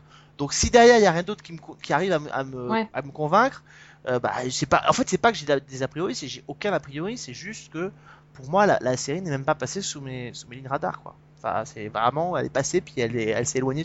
Bah, c'est, c'est- pff. Moi, je sais pas, je commence à en avoir un peu marre aussi, saturé d'avoir des gens, euh, des trentenaires euh, mal dans leur peau, euh, qui sont un peu euh, sociopathes Ah ou oui. euh, asociaux, ou plus ou moins. euh, bah, bah, quand je regarde une comédie, moi, j'ai envie de me détendre, quoi. Hein, euh, si j'ai envie de voir un truc et de, réfléchir et de me prendre le chou, bah, je regarde un drama. euh, je, je, je peux faire plein de choses. Mais quand je vois une comédie en plus qui s'appelle Love, mais en fait, c'est pas du tout, c'est un truc, euh, c'est plus amer que douce amer, quoi. C'est, Mm. t'as- tu sens bien l'amertume, quoi. Bon. N'ayant pas vu Love, je peux pas faire la comparaison. Mais il y a quelques podcasts, tu nous as conseillé euh, Master of None, Oui. qui est aussi sur Netflix, où il y a aussi une histoire d'amour euh, vers la fin de, de, Oui. de la saison 1. Et j'ai trouvé que ça, par contre, c'était mais magnifiquement amené, c'est d'une finesse. Ouais. C'est, enfin moi, ça m'a. C'était magique. Cet épisode des matins, là, c'est. Je te remercie pour le conseil parce que vraiment, j'ai trouvé que c'était inventif, c'est frais, c'est, enfin vraiment, euh, j'ai, j'ai adoré cette série. Ah bah écoute, toi aussi tu m'écoutes, c'est bien. Moi je Oui. t'écoute et toi tu m'écoutes, c'est beau. Moi, je, vais vous, Magnifique. je vais vous laisser hein. Bah écoute, oui, parce que toi tu nous, tu nous euh, conseilles des trucs bizarres avec des noms chelous. euh. Qu'est-ce que je vous ai conseillé avec des noms chelous Ah oui. Yo-Yo là. Yo-Yo, Holmes et Yo-Yo. Juste avant qu'on en parle, moi je vais vous dire que j'ai vu, euh, parce que cette semaine j'ai pas chômé, hein, j'ai vu entre les 6 premiers épisodes de la saison 4 de Falco et les 6 premiers épisodes de la Ça saison 1 commence à être désagréable. de Section 0 d'Olivier Marchal, euh, je peux vous dire que j'ai pas chômé. Alors je, bon, je Falco pour faire bref parce qu'on a, on a déjà, on a déjà un peu de, de temps dans l'émission. Euh, Falco pour faire bref, euh, je trouve qu'ils ont réussi euh, quelque chose qui est, euh, qui était difficile, c'est-à-dire à la fois ils ont réussi à conclure euh, les, histoires autour du personnage de Falco, parce que évidemment ça a été dit partout, je vous le rappelle, c'est également Stevenin entre la fin de la saison 3 et le début du tournage de la saison 4 a trouvé le moyen d'annoncer qu'il quittait la série. Euh, donc euh, sous Love, love, Love, c'est ça. Le grand monde de la télévision. Donc, si vous vous souvenez, euh, à la fin de la saison 3, euh, il se passait des choses. À au moment où cette fin a été tournée, il n'était pas question que bah, Falco devait toujours être là. Donc, ça a été entre temps, ça a été compliqué. Donc, il y avait un double challenge pour les auteurs de la série qui était de, bah, de, de, de, de transformer ce qui avait été fait et préparé pour la saison 4 pour accompagner le départ de, de Sagamore Stevenin, je je vous dirai pas comment il s'en va, évidemment, mais je trouve que vraiment, vraiment, ça s'appelle faire le strict minimum. Euh, voilà, j'en dirai pas plus. Euh, et puis, bah, ils ont réussi aussi à accompagner le nouveau, euh, euh, personnage de cette série, qui s'appelle Maxime, qui est le nouveau personnage qui sera le nouveau héros de, la série Falco. Ils, ont fait quelque chose de malin, c'est-à-dire que les deux premiers épisodes de, de la saison 4 sont centrés autour de Falco.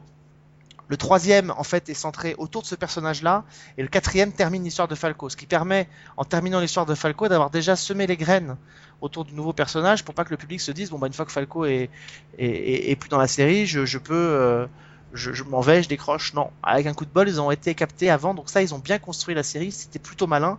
Euh, Il y a euh, donc voilà, il y a toute une histoire qui s'est mise en route et sans vous dire évidemment comment, euh, ils se sont arrangés pour que la, évidemment la mythologie autour de ce nouveau personnage ne soit pas très très loin de celle de Falco. Euh, voilà, donc restera après derrière à, à résoudre un mystère. C'est En fait, c'est comme dans mon oncle Charlie, quoi. ou comme dans les frères Scott, ouais. Non, mais en plus, dans mon... non, mais par... par rapport au titre, mais aussi par rapport au fait que quand Charlie Sheen a quitté la série, ils ont, euh, ils ont justement, ils se sont bien moqués de lui, ils se sont, ils... Enfin, par rapport à sa mort et tout ça, tu vois.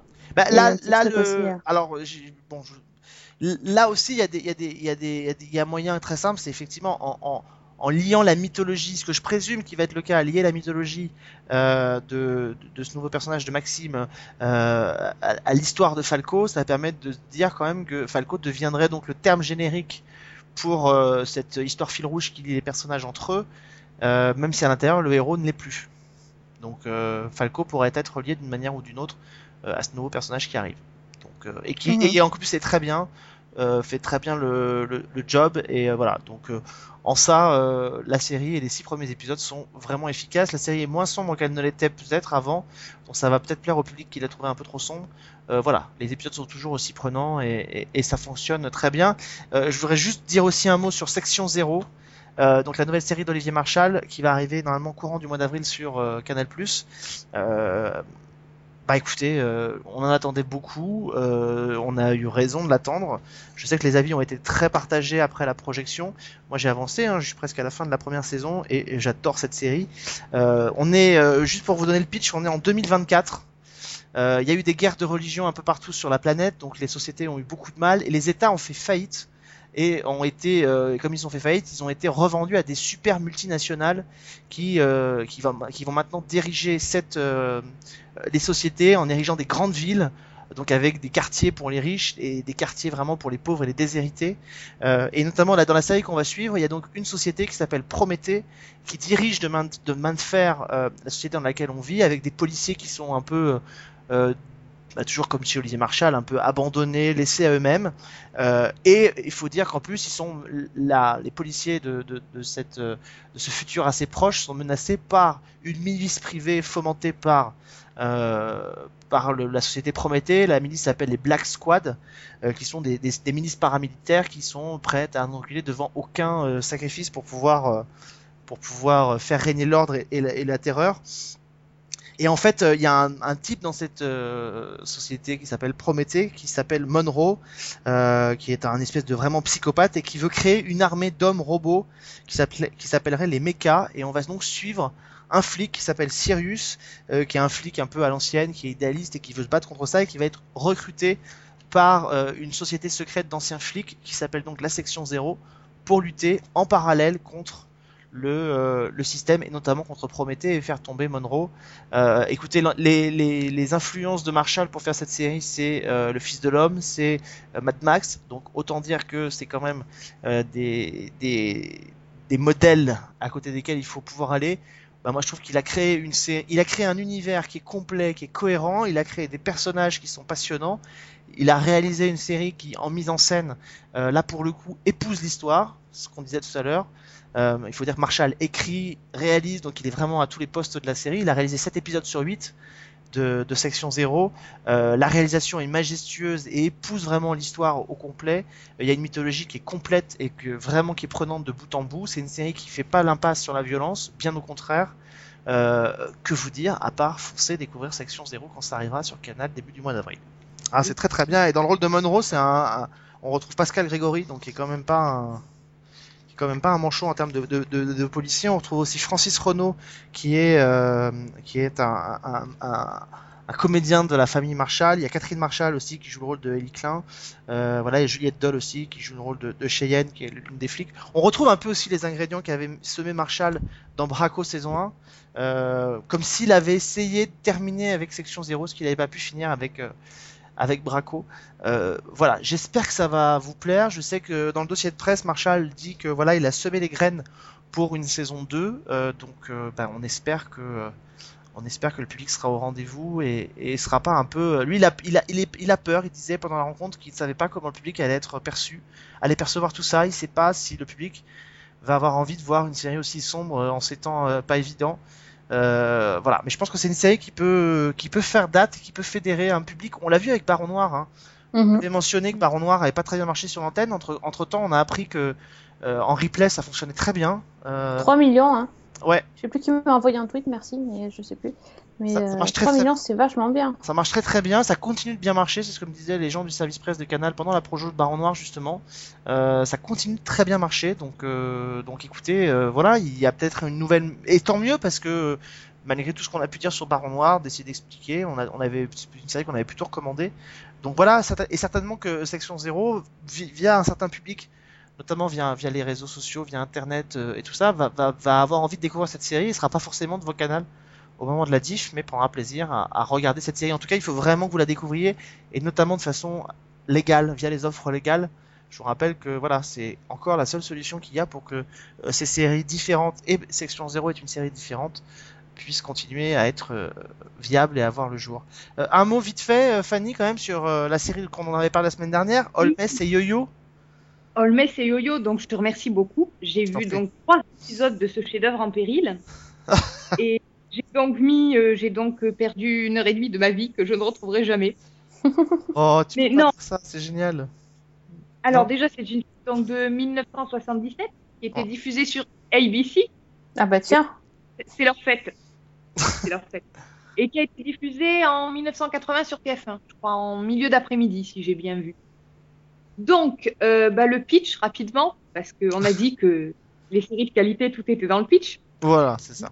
Nous avons Alex euh, Holmes, puisque nous, nous disons Holmes, ah oui, c'est vrai. de police, et qui a la fâcheuse habitude d'envoyer ses coéquipiers euh, au mieux à l'hôpital, au pire à la morgue. Donc, euh, ses supérieurs en ont marre et n'ont plus personne à lui mettre dans les pattes, jusqu'au moment où on leur envoie un petit nouveau qui s'appelle Grégory Yoyonovitch, surnommé Yoyo. Et donc, Holmes ne le sait pas, mais euh, Yoyo, en fait, est un robot. Euh, Holmes va le découvrir assez vite. Donc, Ah, c'est le, c'est le pitch de Almost Human en fait. Mais oui, mais exactement. Et, c'est- Et donc Yo-Yo est indestructible. Il peut prendre des photos quand il appuie sur son nez. Ah, J'adore. Des, pol- des Polaroids. Des selfies de nez. Il peut tout avaler, y compris des bombes. Attends, non, mais tu peux pas, tu peux pas finir comme ça. Il prend des Polaroids en appuyant sur son nez et la photo sort dans sa poche de chemise. Et bon, par contre, il y a un problème, c'est qu'il bug régulièrement. Donc, par exemple, il répète en boucle la même phrase. Donc, notamment une phrase qui est à la brigade financière. C'est-à-dire que vous lui demandez, t'étais en poste où? À la brigade financière. Tu y es resté combien de temps? À la brigade financière. Ça dure Il un rigole encore, il- il s'en remet pas de la blague. hein. Et quand même. non, non, mais Il a des crises et il se met à faire des claquettes. D'accord, très bien. Donc là, euh, comment vous dire? Donc j'ai vu trois épisodes. euh, alors un sur un vol de voiture doublé d'un meurtre, un sur un braquage de banque et un autre sur euh, des alertes à la bombe, enfin une bombe placée dans un cabinet dentaire. C'est c'est assez space. Ah, je suis content. Ça a très mal vieilli, c'est clair. Je pense que même pour l'époque, ça avait déjà mal vieilli. Non. Non mais franchement, c'est comment vous dire? Il y a quand même une, le charme du suranné, on va dire, pour trouver quelque chose de C'est positif. joli. Et puis, bizarrement, bah, il y a des dialogues qui m'ont bien fait rigoler. Parce que je trouve qu'il y a un second degré qui est, enfin, notre- par exemple, à un moment donné, il y a donc euh, Yo-Yo qui se branche sur le courant pour recharger ses batteries. Et Holmes lui sort cette euh, phrase magnifique. Il lui dit Si tu continues à te recharger, on va te remplacer par un humain. Voilà, donc moi, ça m'a fait. C'est hyper méta, c'est génial. Voilà, exactement. Je pense que notre ami Richie Finestra, quand il est stone, devrait adorer cette série parce que c'est complètement space. Mais oui. Non, mais j'ai j'ai été la dent dure, mais non, j'ai pas détesté. Mais non, mais c'est c'est bien, c'est marrant, tu vois. C'est voilà, c'est marrant. C'est pas la catastrophe euh, industrielle, c'est pas atterrant, voilà. Ou alors c'est tellement atterrant que ça en devient drôle. On va Bon. dire ça. Bah Sophie, il te reste plus qu'à le découvrir. J'attends de voir. euh, Bah attends, ouais, Bah tu si. m'envoies un mail pour me, me le rappeler Oh parce que t'inquiète pas, c'est bizarre ce genre de truc, j'oublie facilement. t'inquiète pas, t'inquiète pas, je te le rappellerai. Compte sur moi. Je suis là. Ouais. Bon, bah écoutez, c'est sur ces bonnes paroles qu'on va se quitter. On va peut-être se quitter avec le générique d'Olmes et Yo-Yo. Je sais pas, ce sera peut-être une bonne idée. Euh, on va. Hein, Sophie, t'es contente Oui, oui, Hein tout à fait. Je valide. Euh, on va se retrouver la semaine prochaine. Et si la semaine prochaine, on se faisait, un, on se faisait peut-être un petit plaisir pour essayer de critiquer si on parlait de Damien. Oula, toi t'es un petit vieux, toi. Ah ouais, bah ouais. Je sais pas, je l'ai pas vu encore, mais c'est. T'as envie ça- de tenter le diable. J'ai envie de. Oh, oh, oh. C'est de la blague, Olmes et Yo-Yo, dis donc. Eh, tout à fait. Alors, on se fait Damien? Enfin. Euh, J'ai envie de dire à la brigade financière. Oh Si tu continues à sortir d'aussi bonnes blagues, on va te remplacer par un humain, Sophie. Ah là là. ouf. Oui, bah écoute, euh, oui, faisons Damien. Allez. Allez, c'est parti. Bon, on verra bien si on en sort, ressort euh, vivant, mais en tout cas, euh, ouais. Ben, je, je- moi, je voulais faire The Family, tu m'embêtes, hein. Bah. Regarder un- je me encore que des, des enfants maléfiques, ça me plaît bien aussi, en fait. Bah si. Allez, un petit enfant Oui, maléfique. Allez, c'est Allez. parti. Ça marche. Allez, on y va, c'est décidé. Donc, rendez-vous la semaine prochaine pour Damien et d'autres joyeusetés, mais peut-être pas aussi euh, poussées que Holmes et Yo-Yo. Hein. On va peut-être Non. essayer d'élever le, le, le niveau, quoique, on sait Ok, jamais on avec sait Alex. jamais. et donc, en attendant, bonne semaine et bonne série. You've got four partners in the hospital. Come on, Alex, you're a good cop. By the way, who's my new partner?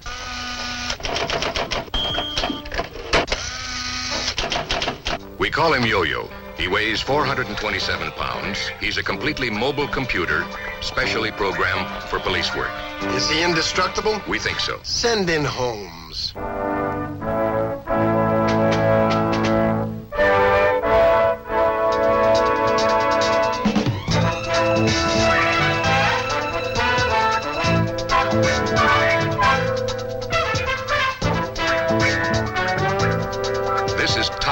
Secret. No one, including Holmes, must know his identity. Alex, no, don't. You're not a person. You're not going to tell them? In my book, you got the makings of a good cop. That's what I put in my report.